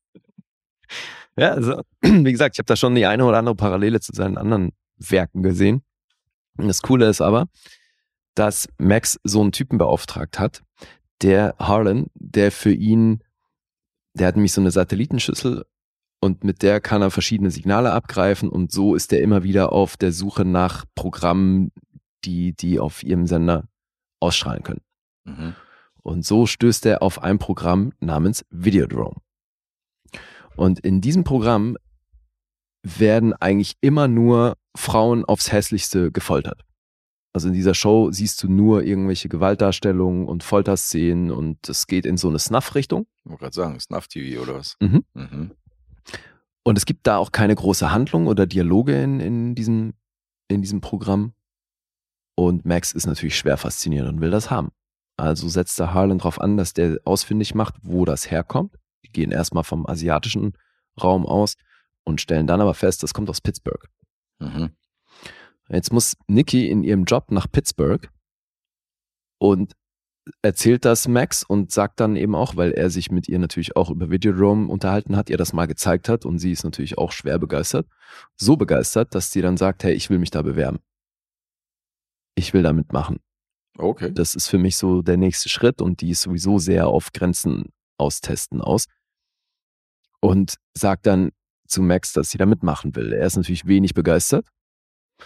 Die ist aber sehr emanzipiert unterwegs und lässt sich da natürlich nichts erzählen und sagt, ja du, dein Problem, wenn du da einen Stress mit hast, ich mach das. Ja, und das Problem ist dann aber, dass Nikki dann verschwindet. Und so beginnt die Suche. Das rutscht dann aber auch in Richtung ab, wo sich das, wo sich Realität und Bewegtbild stark vermischen. Mhm. Und das ist visuell mitunter ziemlich abgefahren dargestellt. Schon auch sehr im Stile Cronenbergs. Er hat nämlich in dieser Talkshow, die wir zu Beginn sehen, ist noch ein dritter Gast zugeschalten, der aber nur per Video.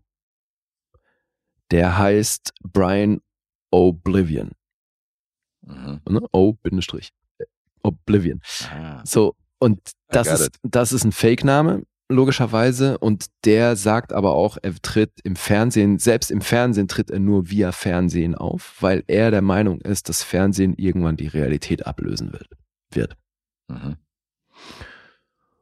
Und was damit dranhängt, dass das ein größeres Ding ist und dass das eben Kreise zieht, vor allem seit er dann Videodrome konsumiert hat, verändert sich im Leben von Max was und er sieht plötzlich Dinge, die so nicht sein können und er und sein Körper und sein, sein ganzes Umfeld verändern sich sukzessive. Mhm. Und es wird immer schräger. Geht, irgendwann haben wir eben, um mal hier die Cronenberg-Momente zu zitieren, irgendwann geht halt sein Bauch auf und er steckt sich da so eine Videokassette unter anderem rein. Mhm. Das Bild kenne ich sogar. Und, und Fernseher, die sich bewegen und mitatmen in Verbindung mit den Bildern, die wir auf dem Screen sehen und Screens, in die eingetaucht wird und all das vermischt sich eben sehr. Und das ist abgefahren, Alter. Aber geil, schockt. Das ist ein guter, ja. Ja, klar. Ja, der ist schon, der ist schon kultig verehrt, glaube ich. Also Kann ich gut verstehen. Kann ich wirklich gut verstehen, weil, also auch hier wieder SFX, also klar gibt's den einen oder anderen Moment, wo man sagt, na, nicht optimal gealtert, aber in der Summe schon immer noch geil. Es gab echt ein paar Sachen, wo ich mich wirklich gefragt habe, wie sie es gemacht haben. Mhm. Und es war eigentlich auch noch, im Drehbuch gab es noch einige Sequenzen, die, die sie versucht haben zu drehen, wo sie dann sich aber entschieden haben, das nicht zu machen, weil es in der technischen Umsetzung zum einen so aufwendig gewesen wäre und zum anderen auch gar nicht realisierbar Mhm. so laut Drehbuch. Ja, aber es gibt also ein paar wirklich ikonische Dinge, wenn du mich fragst. Das ist schon, ein paar Sachen sind wirklich geil. Also die SFX, die muss ich hier wirklich hervorheben. Schockt. Ja, geil. Bin ich ja Fan von. Ja, und der Film ist ja auch in der Criterion Collection. Der ist auf der Schneiderliste. Mhm. Und in Deutschland war das so eine Sache, weil der war ewig indiziert. Mhm. Also der kam 85 gleich auf den Index und war da bis 2018. Eine ganze Weile. Ja. 2018 erst Ne? freigegeben. Und danach Krass. hat den die FSK auf nicht unter 16 eingestuft, aber das hat eine ganze Weile gedauert. Vor allen Dingen verboten und dann 16. Das ist äh, das Ja, passiert ja. ganz oft, dieser, Ja. dieser Sprung. Ja, und es ist aus heutiger Sicht ähm, natürlich ein Film, der jetzt nicht schockt, weil, weil er mit einer großen expliziten Gewaltdarstellung daherkommt. Mhm. Was mich an dem Film so beeindruckt, ist, also wie visionär das ist, diesen Film 83 zu machen Mhm. und zu erzählen, dass, dass Medien hier primär in Form von Bewegtbild, aber es äh, zieht da natürlich auch Kreise, weil sie eine Radiopersönlichkeit ist und das ist eh so das Ding. Ne? Sie arbeitet, sie ist im Grunde sowas wie Frasier in den 80ern. Mhm. Die, die nimmt halt Anrufe von Leuten entgegen, die, denen es total scheiße geht und dann redet die mit denen über ihre Probleme. Und ist aber privat voll auf Schmerz und äh, Extreme aus im sexuellen Bereich. Mhm. Na, also diese, diese Diskrepanz und allein eben dieser Umstand, dass der sagt, Medien werden unsere Realität irgendwann so dominieren, dass die Menschen verändern. Alter, also wie Da visionär ist das denn? Da sind wir schon längst und deswegen Mhm. ist dieser Film eigentlich heute viel krasser als damals, weil da, also ist auch wieder so ein Phänomen, ne? wenn du dir Kritiken von damals durchliest, das war den Leuten too much. Die haben, die haben es völlig absurd gefunden und sowas völlige Science Fiction. Mhm. Und ich meine, Digga, da sind wir halt heute. Also natürlich nicht, da das nutzt die Körper verändern sich halt wahrscheinlich primär im Gehirn so durch diesen Medienkonsum und Mhm. das Allgegenwärtige. Hier geht das natürlich eine Ecke weiter. Aber im Kern ist die Geschichte halt so krass. Real auch irgendwo damit. Und das finde ich halt schon wieder. Pff. Also, Mindblowing. ja, Mann, Kronberg ist da einfach der krasseste. Ich finde das so geil. Und eben die üblichen Themen, die ich sonst so aus seinen Filmen kenne und mag, die sind hier natürlich auch wieder drin. Also eben, natürlich Sex spielt wieder eine große Rolle, dann aber eben auch die damit verbundene Macht und die Verbindung zu anderen Menschen. Und hier eben sehr stark in der Kombination mit Bewegtbild und Medien und was es mit dir macht. Hm. Interessante Kombo, sagst du. Ja, ja, auf jeden. Also ist wahrscheinlich nicht mein Lieblings-Cronenberg. Weil es eben schon, na klar, gibt es die eine oder andere Stelle, wo der halt sagt, es würde halt heute anders gemacht, aber in der Summe, Alter, was ein geiler Film. Welcher ist denn, ist denn dein Lieblings-Cronenberg jetzt, wo du seine Filmografie schon gut durchforstet hast? Müsste ich nachgucken, aber ich glaube, es gab ja schon auch den einen oder anderen Zehn-Punkte-Film ne, von, von ihm. Ja, ich glaube, dass du Crash hast du, glaube ich, zehn Punkte gegeben. Also Crash fand ich richtig gut. Dead Ringers mochte ich auch sehr gerne. Mhm. Ja, aber der hier ist auch echt gut. So, ich habe noch ein, zwei Schauspieler, die ich aufzählen kann. Harlan wird von Peter Dvorsky gespielt. Der ist 2019 gestorben, aber bei The Dead Zone war der auch schon dabei, Mhm. was ja auch ein Cronenberg-Film war. Und Sonja Smits könnte man kennen, Jack Creeley. Ist alles keine großen A-Lister, aber mit James Woods und Debbie Harry in den Hauptrollen kommt man, glaube ich, ganz gut da durch. Und Musik hier, Howard Shaw. Hm. Klar. Ich glaube, das hatte ich irgendwann auch bei einem, glaube ich, noch früheren Film erzählt, ne, dass er sich da dann irgendwann war das der Zeitpunkt, wo er nur noch mit Howard Shaw Filme gemacht hat. Mhm. Ja, musst du sehen. Ist ein cooler Film. Werde ich machen, definitiv. Habe ich schon lange auf dem Schirm. Also ich wollte Videodrome schon mal ewig gucken. Und auf IMDb steht ein ausgesprochen präzises Budget. 5,952 Millionen hat er gekostet. Also 5.952.000. Okay. Können wir wahrscheinlich auch großzügig auf 6 aufrunden. Und wie so oft bei Cronenberg hat das natürlich im Kino nicht groß funktioniert. Da sind es nur knapp über 2 Millionen geworden. Aber das ist wahrscheinlich die Sorte Film. Wenn auch unter der Ladentheke, aber der hat wahrscheinlich in den 80ern dann doch gut auf Video funktioniert. Mhm. Ich meine, so ein Film ist in der Criterion Collection schon geil, ne? Ein Film, der in Deutschland ewig initiiert war. Das ist wirklich abgefahren. Aber haben schon eine interessante Filmauswahl, was die Criterion Collection angeht. Also Da ist echt ein paar Sachen eine bei, die gute sind auch ein bisschen edgy. ja. Ja. Ja, ja, eben. Also manchmal ist es halt so Klischee irgendwie, weil wenn du irgendwie einen Bergmann-Film guckst, dann wundert es dich nicht. Aber bei so einem Film ja. schon geil. Ja, aber das, ist- das finde ich halt so cool an Cronenberg, auch wenn es Horrorfilme sind. Es ist halt nie, es geht halt nie um den Horror. Mhm. Weißt du, der will halt immer mehr erzählen und das ist dann immer nur das Setting. Und da hat der schon für sich, finde ich, eine Nische gefunden. Ja, ist halt Ich- einer, wo du. Gibt's da jemand anderen, der das immer so konsequent auch bedient? Also Ja, ist halt auch einer, den du an, an, den, an den Film erkennst. Also total. ein Regisseur, wo du seine Handschrift definitiv in dem Film oder wo es heißt, so der, es ist Cronenbergisch, so, weißt du, im Mhm. Film inszeniert. So, das Ja. ist natürlich so die, die äh, Königsklasse, wenn du halt irgendwie verglichen wirst und wenn es heißt, so, du hast deine eigene Handschrift und andere Regisseure, da heißt es so, das ist Cronenbergisch, so, weißt Ja. du, das ist mega. Besser geht's nicht. Ja, aber jetzt, also allein was das, was der bei ganz vielen seiner Filme für einen Hassel gehabt haben muss, Hm. dann auch Leute, die sowas finanzieren, irgendwie ruhig zu stellen und so, weil das ist ja gerade in der Zeit, also der muss ja überall angeeckt sein mit seinen Stoffen, weil Mhm. das halt echt nicht leicht konsumierbar ist. Also du kannst halt einfach ein Massenpublikum kannst du damit halt nicht ansprechen. Nee.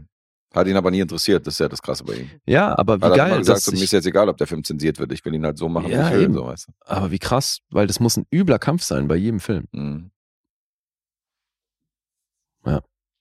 Also jetzt, je mehr ich von ihm sehe, desto krasser finde ich, dass der dann irgendwann ein Dangerous Method gemacht hat, weil das ist ja irgendwie so, so gar nicht. Naja, du bist da umgekehrt aufs, aufs Pferd aufgestiegen, so Ja. indem du seine neuen Filme gesehen hast und dachtest so, hm, ja, okay. Aber ähm, die alten sind ja eigentlich die Filme, die wirklich interessant sind aus seiner Filmografie. Naja, aber ich meine, wie. Du wirst ja dann die Brut, wirst du dir auch angucken, oder? Den hatte ich ja Unbedingt, ja, rezensiert, klar. also den kennst du ja dann noch nicht, weil das ist schon, das ist schon ein sehr klassischer Horror auf jeden Fall. Bin ich mal gespannt, wie du den findest. Okay. Ja, ja, doch, aber früher oder später möchte ich von ihm echt alles gesehen haben. Ist ein Mhm. guter. Nice. Okay, so, jetzt Punkte. Zu Videodrome 7,2 sind es auf IMDb, der Metascore ist bei 60. Letterboxd ist mit 3,9 am Start. Äh, ich glaube, du bist bei der neuen. Achteinhalb sind's. Achteinhalb. Ja. Immerhin. Ja, nah dran. Achteinhalb für Videodrome. Aber das ist natürlich auch eine sehr gute Wertung, ey, weil das schon echt ein sehenswerter Film. Hm? Klingt so. Ich hab Bock. Nach wie vor. Habe ich auch noch auf meiner Watchliste. Da siehst du, das hatte ich nicht auf dem Schirm, dass du den nicht gesehen hast. Da hätte ich jetzt fast Geld drauf gewettet, dass du den kennst. Nee, das ist eine große Lücke. Aber hier war ich tatsächlich auch ein bisschen durch den, durch den Lostopf ein bisschen gebremst und dachte so, ja, der ist am Lostopf, vielleicht ziehen wir den irgendwann mal oder ich guck mit, wenn du den ziehst oder Mhm. bei der großen Ziehung und so und hab dann immer gesagt, so, komm, schieb mal ein bisschen vor. Aber ähm, Und jetzt so. Hat, ich habe den ja auch. Ich habe den auch im Regal schon lange. Und jetzt so. Und jetzt so. Jetzt rückt Wie schon lange Nicht. hast du den im Regal gestern. Hast du natürlich frühestens 2018 erworben. Vielleicht. es gibt auch ein paar Nachbarländer, wo man äh, Filme kriegt, die, äh, ah, die nicht so leicht zu kriegen sind. Explanation time! Ja, genau. Okay, gut. ja, bleiben wir noch in den 80ern, würde ich sagen. ja, Wenn wir schon hier gerade so eine Serie hinlegen, hier für die 80s-Fans. voll. Dann machen wir noch einen.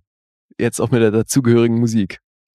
Ja, Howard Shaw ist ja jetzt nicht, erkennt man nicht so sofort die 80s, finde ich, aber hier bei Harold Faltermeier, Alter. mehr 80s geht nicht, ja. ja ich ich finde es schon lustig, dass, weil ich habe ich hab erst im Nachspann habe ich mitgekriegt, dass Harold Faltermeyer hier die Musik gemacht hat. Ach Und so. während des Films dachte ich so, das ist so ein bisschen die Chevy Chase-Variante von Beverly Hills Cop. Wie cool. Ja, Und- passt voll. Und dann hat so gut gepasst, als ich gesehen habe, wer die Musik gemacht hat. Okay, ja, nee, das, das steht ja schon am Anfang auch dabei. Ja. Da dachte ich gleich, okay, ja, hört Ach, man. das habe ich nicht mitbekommen. Siehst du, am Anfang habe ich es überlesen im Vorspann, okay. dass er da die Mucke gemacht hat. So, dann Fletch. Ja, Fletch für unseren Kumpel Kalle Mensch, aus der Kalle. direkten Nachbarschaft in Moabit. Äh, noch so ein 80s-Fan ans- anscheinend. Mhm. Und Jetzt darfst du raten. wir raten erstmal, ja. Ja, ich habe vorhin angefangen, jetzt darfst du anfangen. Ich sag, du bist bei einer sieben. Mhm. Ich habe dich mit sechseinhalb notiert. Mhm. Das klingt jetzt schon wieder nicht so gut. Hm, Interessant. ja, Fletch. Auf Deutsch Fletch, der Troublemaker. Der Troublemaker. Das ist ein bescheuerter Zusatz mal wieder. Ey. Ach ja. Steigen wir doch mit der Frage ein, du kennst Fletch schon, oder? Ja, kannte ich schon. Hast schon mal gesehen. Mhm. Ja, okay, alles klar. Du auch? Gedacht. Ja, ja, ich auch. Das war einer von denen, die ich äh, damals mit meiner selbstgebastelten Videokassetten, mit meinen selbstgebastelten Videokassettencover und meinen Sicherheitskopien, die ich damals erstellt habe, Mhm, natürlich. äh, die ich dann auch so im Regal hatte. Aus der Cinema noch schön irgendwie die Plakate rausge rausgeschnitten und irgendwie zusammengeklebt. Und da hatte ich eine, hatte ich Fletch 1 und 2 auf jeden Fall am Start. Mhm. Ja, siehst du, ich wusste gar nicht, dass es einen zweiten gibt. Wusste nicht. Fletch Lives. Naja, gibt es ein Sequel. Ne? Hast du den auch schon gesehen? Ja, Okay. den kenne ich auch. Aber es ist Ewigkeiten her, wie gesagt. Also es war hier fast wie eine Erstsichtung. Ja, und dann war ja irgendwann ein Prequel geplant, also Jahre später, ne? Hast du das gelesen? In den Trail Facts stand, Das dass Kevin gelesen. Smith irgendwann mit Miramax ein Prequel machen wollte und die wollten dann aber unbedingt Ben Affleck in der Hauptrolle haben und der wollte aber nicht und deswegen kam das nie zustande. Kevin Smith wollte aber jemand anders ursprünglich haben, oder? Wer war denn das? Das war doch. Äh, Jason Lee. Jason Lee wollte Ja. haben, genau. Jason Lee war den Studios nicht bekannt genug. Und die haben gesagt, wenn du Ben Affleck dazu bekommst, dann finanzieren wir dir das Mhm. Ganze. So war das. Ja. Richtig. Ja, Ja, und jetzt erstmal das Original. der Original Fletch ist äh, Chevy Chase, wie gesagt. Ähm, ist von ihm verkörpert worden. Das ist ja angeblich sein liebster Film. Ja, Ganz interessant, ey. finde ich auch. Na, dann erzähl doch mal, worum es geht in Fletch. Ja, Fletch ist der Spitzname von Irvin Fletcher. Das ist die Figur von Chevy Chase und der ist ja Enthüllungsjournalist, oder? So einer von der Sorte, Ja. der halt an so ganz investigativen Stories arbeitet und ist nämlich gerade jetzt schon dabei, seit ein paar Wochen undercover am Strand abzuhängen, gibt sich als Junkie aus und versucht da am örtlichen Strand irgendwie ausfindig zu machen, wer fürs Drogenpushen zuständig ist.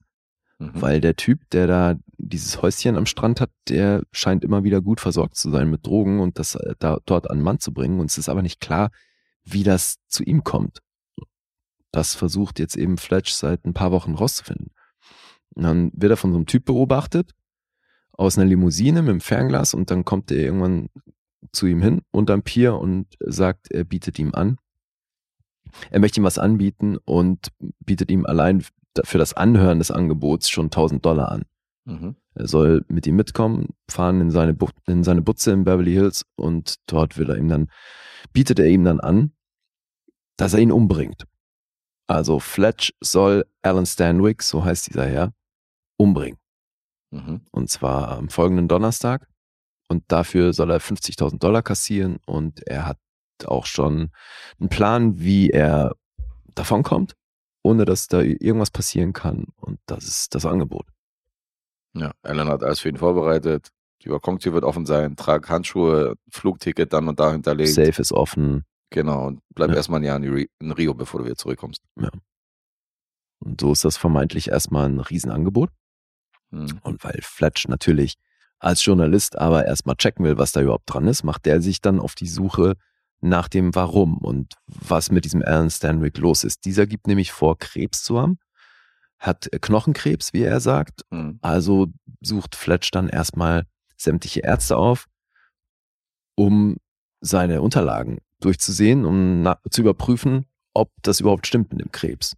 Und da stellt sich nämlich raus, dass da nichts dran ist. Und dann will er erst recht wissen, ja, was denn mit ihm los? Warum, Warum, hat er gelogen? warum lügt er und warum will er umgebracht werden und was ist da überhaupt dran? Im Zuge dessen lernt er natürlich dann auch die Frau von Alan Stanwyck kennen, Gail, die von der ganzen Sache auch nichts weiß. Und so gehen wir hier mit ihm diese verschiedenen Stationen durch. Auf der Suche nach der Wahrheit. Das Ganze ist halt als Comedy angelegt. Mhm. Ja. Und dadurch, dass er dann eben immer wieder mit anderen Leuten interagieren muss, hat er immer wieder echt in bester Clouseau-Manier die unterschiedlichsten Verkleidungen und AKAs und andere Namen, Identitäten, mit denen er sich hier ausgibt und sich da stellenweise um Kopf und Kragen redet, das aber dann doch echt immer sehr souverän macht. so ist schon geil. Die Chevy Chase Show, ja. Ja, total. Also das ist halt hier wirklich ein bisschen SNL, also mit was Don für Corleone, Alter. Alter, ich auch Wie subtil ist denn der, der Nickname, Alter? Ja, fand ich auch. Aber es ist ja anscheinend nicht die einzige Pate-Referenz, weil dieses, dieses Haus gegen Ende, Ah ja, stimmt, ja. das ist wohl das. Haus, in dem sie den Paten gedreht haben. Mit dem Pferdekopf, ja, richtig. Ja. Auch ein bisschen strange, aber gut. Ja, SNL ist schon ein gutes Stichwort, weil ich glaube, du hast hier eine Menge Impro von, äh, von Chevy Chase am Start, die, Mhm. die halt nicht so geplant war. Also gerade dieses, wie hat er sich im Krankenhaus genannt? Irgendwas mit, Rosen Rosen? Das meinst du? nee, irgendwas mit Penis oder so. Irgendwie Rosen Penis, hat er erstmal gesagt oder so? Irgendwie sowas? Nee, der hat es ja x-mal anders gesagt, aber ich glaube, er hat sich vorgestellt als Dr. Rosen Rosen. Ja, und dann hat er irgendwie Rosen Penis gesagt und so. Und dann Ja. ma- hat der Drehbuchautor in, einem- in einem Making-of, habe ich nochmal gesehen, hat auf jeden Fall gesagt, das ist nicht auf seinem Mist gewachsen. Also er hat das so nicht ins Drehbuch geschrieben. Ja, das glaube ich sofort, dass Mhm. Jerry Chase da viel improvisiert hat. Das ist ja auch mit manchen Repliken und so, die kommen zum Teil echt so aus der Hüfte. Also ja, ja, voll. Ja, da ist, aber ich finde, da spielt ihm seine SNL-Vergangenheit halt schon echt gut in die Karten. Mhm. Total. Ich finde jetzt aber, dass die Geschichte, also diese ganze Story, die da halt aufgemacht wird und wie lässig er sich da, da durchschlängelt, also einerseits schon echt konsequent, ne, weil er halt schon als Typ rüberkommt, der irgendwie halt nichts zu verlieren hat, Mhm. weil er sich ja dann, es ist ja schon auch selten wirklich vorsichtig, weil er dann auch immer wieder Dinge bringt, die halt unnötig sind, weil er so auffliegen könnte, aber das nimmt er halt irgendwie in Kauf, finde ich. Sagt er. Also so tritt er Also an halt einer Stelle sagt er auch im, im Showdown, so von wegen so, ja, so weit habe ich jetzt nicht gedacht. weißt du, wo sie da dazu Ja, ja. kommt und so weiter und dann sind beide in Gefahr. Also ja, okay, so weit habe ich jetzt nicht geplant, da stehe ich jetzt da. Mhm. Äh, ja, ist ein bisschen, genau, ist ein bisschen spontan on the fly unterwegs, der Bursche. Ja. Aber es, also so beschränkt sich der Film für mich halt irgendwie auf die schlagfertigen Chevy Chase-Momente. Das sind die Highlights, ja. Ich finde, darüber hinaus hat der nicht mehr viel zu bieten. Also ich fand den früher auf jeden Fall besser. Okay. Wie geht's dir da? Äh, ich, mag, ich mag den. Also es ist auch, auch hier wieder, es ist kein großer Film, aber wenn man Chevy Chase mag und man mag die 80s, macht man mit seinen Filmen eigentlich nichts verkehrt. Selbst so Mhm. harmlose Filme wie Funny Farm und so sind ja immer noch ganz witzig, so die kann man sich ja angucken. Und hier ist er halt wirklich, diese Sprüche, die er hat, klopft in den unmöglichen Situationen, sind schon halt geil, wenn er halt so zu ihr sagt, wenn er die Tür aufmacht und er sagt so, ähm, kann ich mir mal das Handtuch ausleihen und so weiter. Ich habe hier Mhm. gerade ein Leck an meinem Auto oder so, weißt du, oder, oder aber auch diese Physical-Momente, wo er unter dieser Lampe steht, weißt du, und mit seinem Kopf unter dieser Mhm. Lampe und dann irgendwie versucht, da rauszukommen. Das ist so dämlich, aber gleichzeitig ist es auch total lustig. Das hat mich so an diese Zeit erinnert, wo ich zum Beispiel, ähm, wer es Harry Crump gesehen habe mit John Candy, Mhm. Und das eine Szene im Auto, wo er mit so einem Cabrio fährt und der steht dann unter so einem Apfelbaum. Okay. Guess verliert gerade vollkommen die Nerven. in dem Moment fällt ihm halt so ein Apfel auf den Kopf. Okay. Offenbar braucht nicht viel. Ich bin auch der Einzige im Kino, der gelacht hat. Echt. Okay. Das, das, das ist der Punkt, wo du Tränen la- lachen musst, ja? Weil, dir- weil jemandem ein Apfel auf den Kopf fällt. Ja, wenn es John Candy ist, dann ist das schon cool. Und hier war es halt Chevy Chase mit dieser Lampe. So, da dachte ich, Alter, das ist genau dieser gleiche Humor. Wer versucht unter dieser, unter dieser, weil er viel zu groß ist und steht auf einmal in dieser Lampe, weißt du, in dieser Mhm. Glühbirne drin und versucht mit seinem Kopf da unter dieser Lampe wegzutauchen und so. Und ähm, so ein paar Sprüche von ihm und so sind schon, sind schon richtig geil. Also gerade, also diese Kostümierungen sind ja totaler Schwachsinn, weil er äh, setzt sich halt falsche Zähne ein, um sich irgendwo was, als was auszugeben von Leuten, die ihn noch nie vorher gesehen haben. Ja, ja. Also warum muss er sich da überhaupt verkleiden, ist Klar. die große Frage.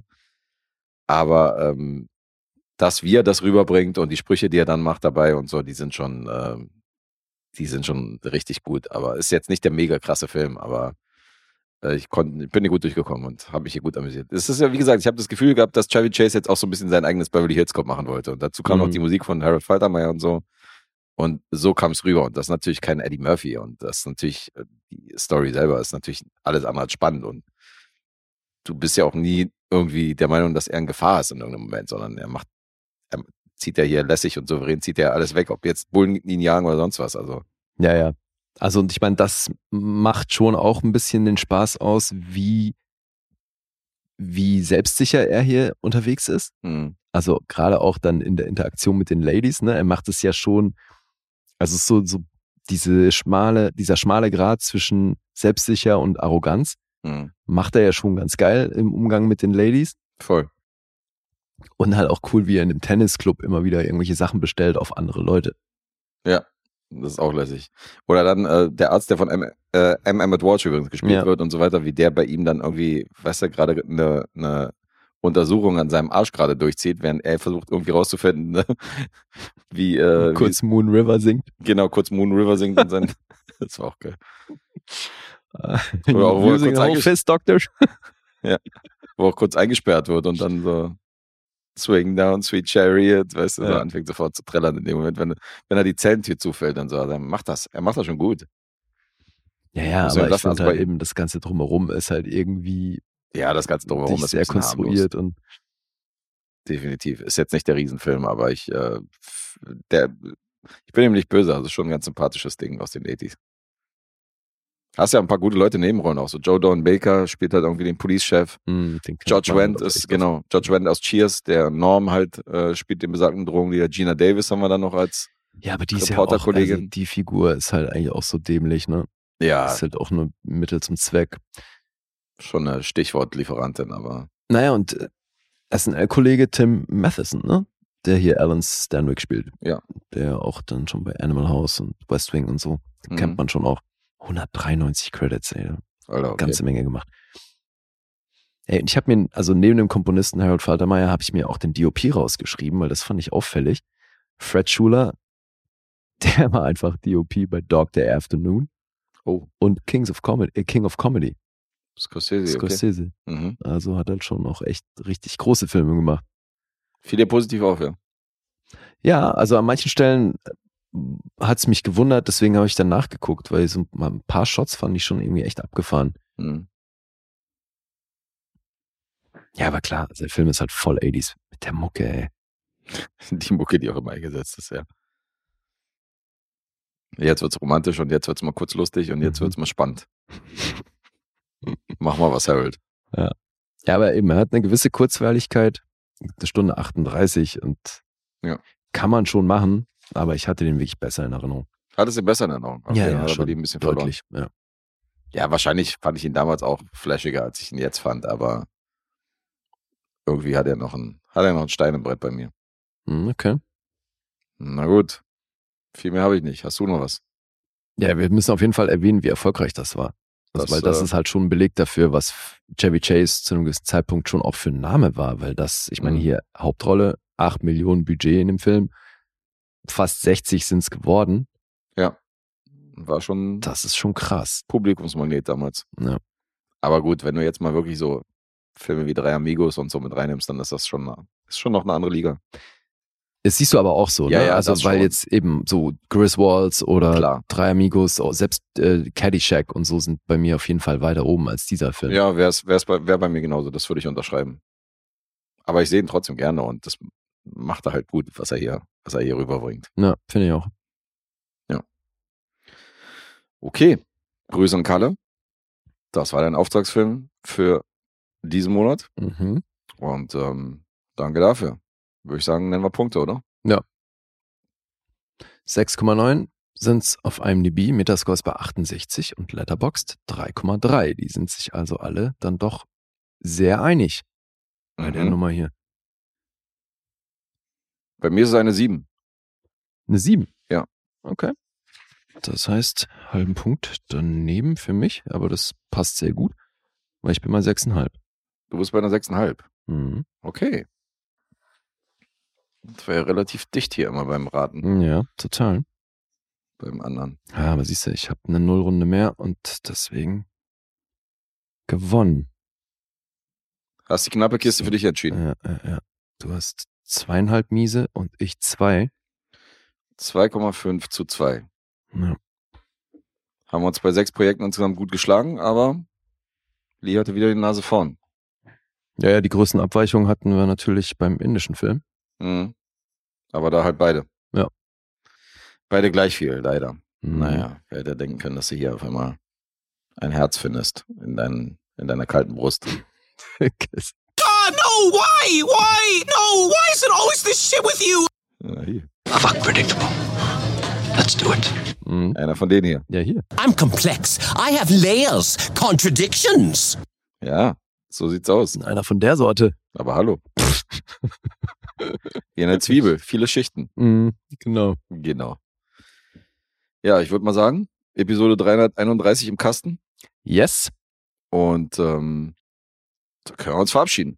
Haben wir, glaube ich, hier unseren Ja. Job getan. Denke ich auch, ja. Machen wir das doch. Verabschieden wir uns ganz feierlich. Wir Lassen verabschieden uns mal feierlich. Riesendank in die Runde an alle, die das hören und an alle, die uns supporten. Genau, kleiner ähm, Teaser auf die nächste Episode. Mo ist mit am Start. Und Yes. äh, der ist nicht nur einfach so da, sondern Bringen wir nicht grundlos, meinst du? der ist nicht nur einfach Mo da. Okay, jetzt habe ich wieder kaputt gemacht. Mhm. Ähm, weil wir haben ja mit ihm schon The Godfather besprochen und er ist ein großer Fan der Godfather-Trilogie und da wir als Auftragsfilm von unserem Azubi den zweiten Teil diesmal, diesen Monat in, in der Pipeline haben, besprechen wir den in der nächsten Episode und holen natürlich unseren Kumpel Moran und machen das Ganze wieder zu dritt. Sehr schön. Ja, da freue ich mich drauf. Das ist wieder lustig, ist immer ein gern gesehener Gast bei uns und den mögt ihr auch. Insofern freuen wir uns auf den alten Mo und sagen an der Stelle Tschüss. Tschüss.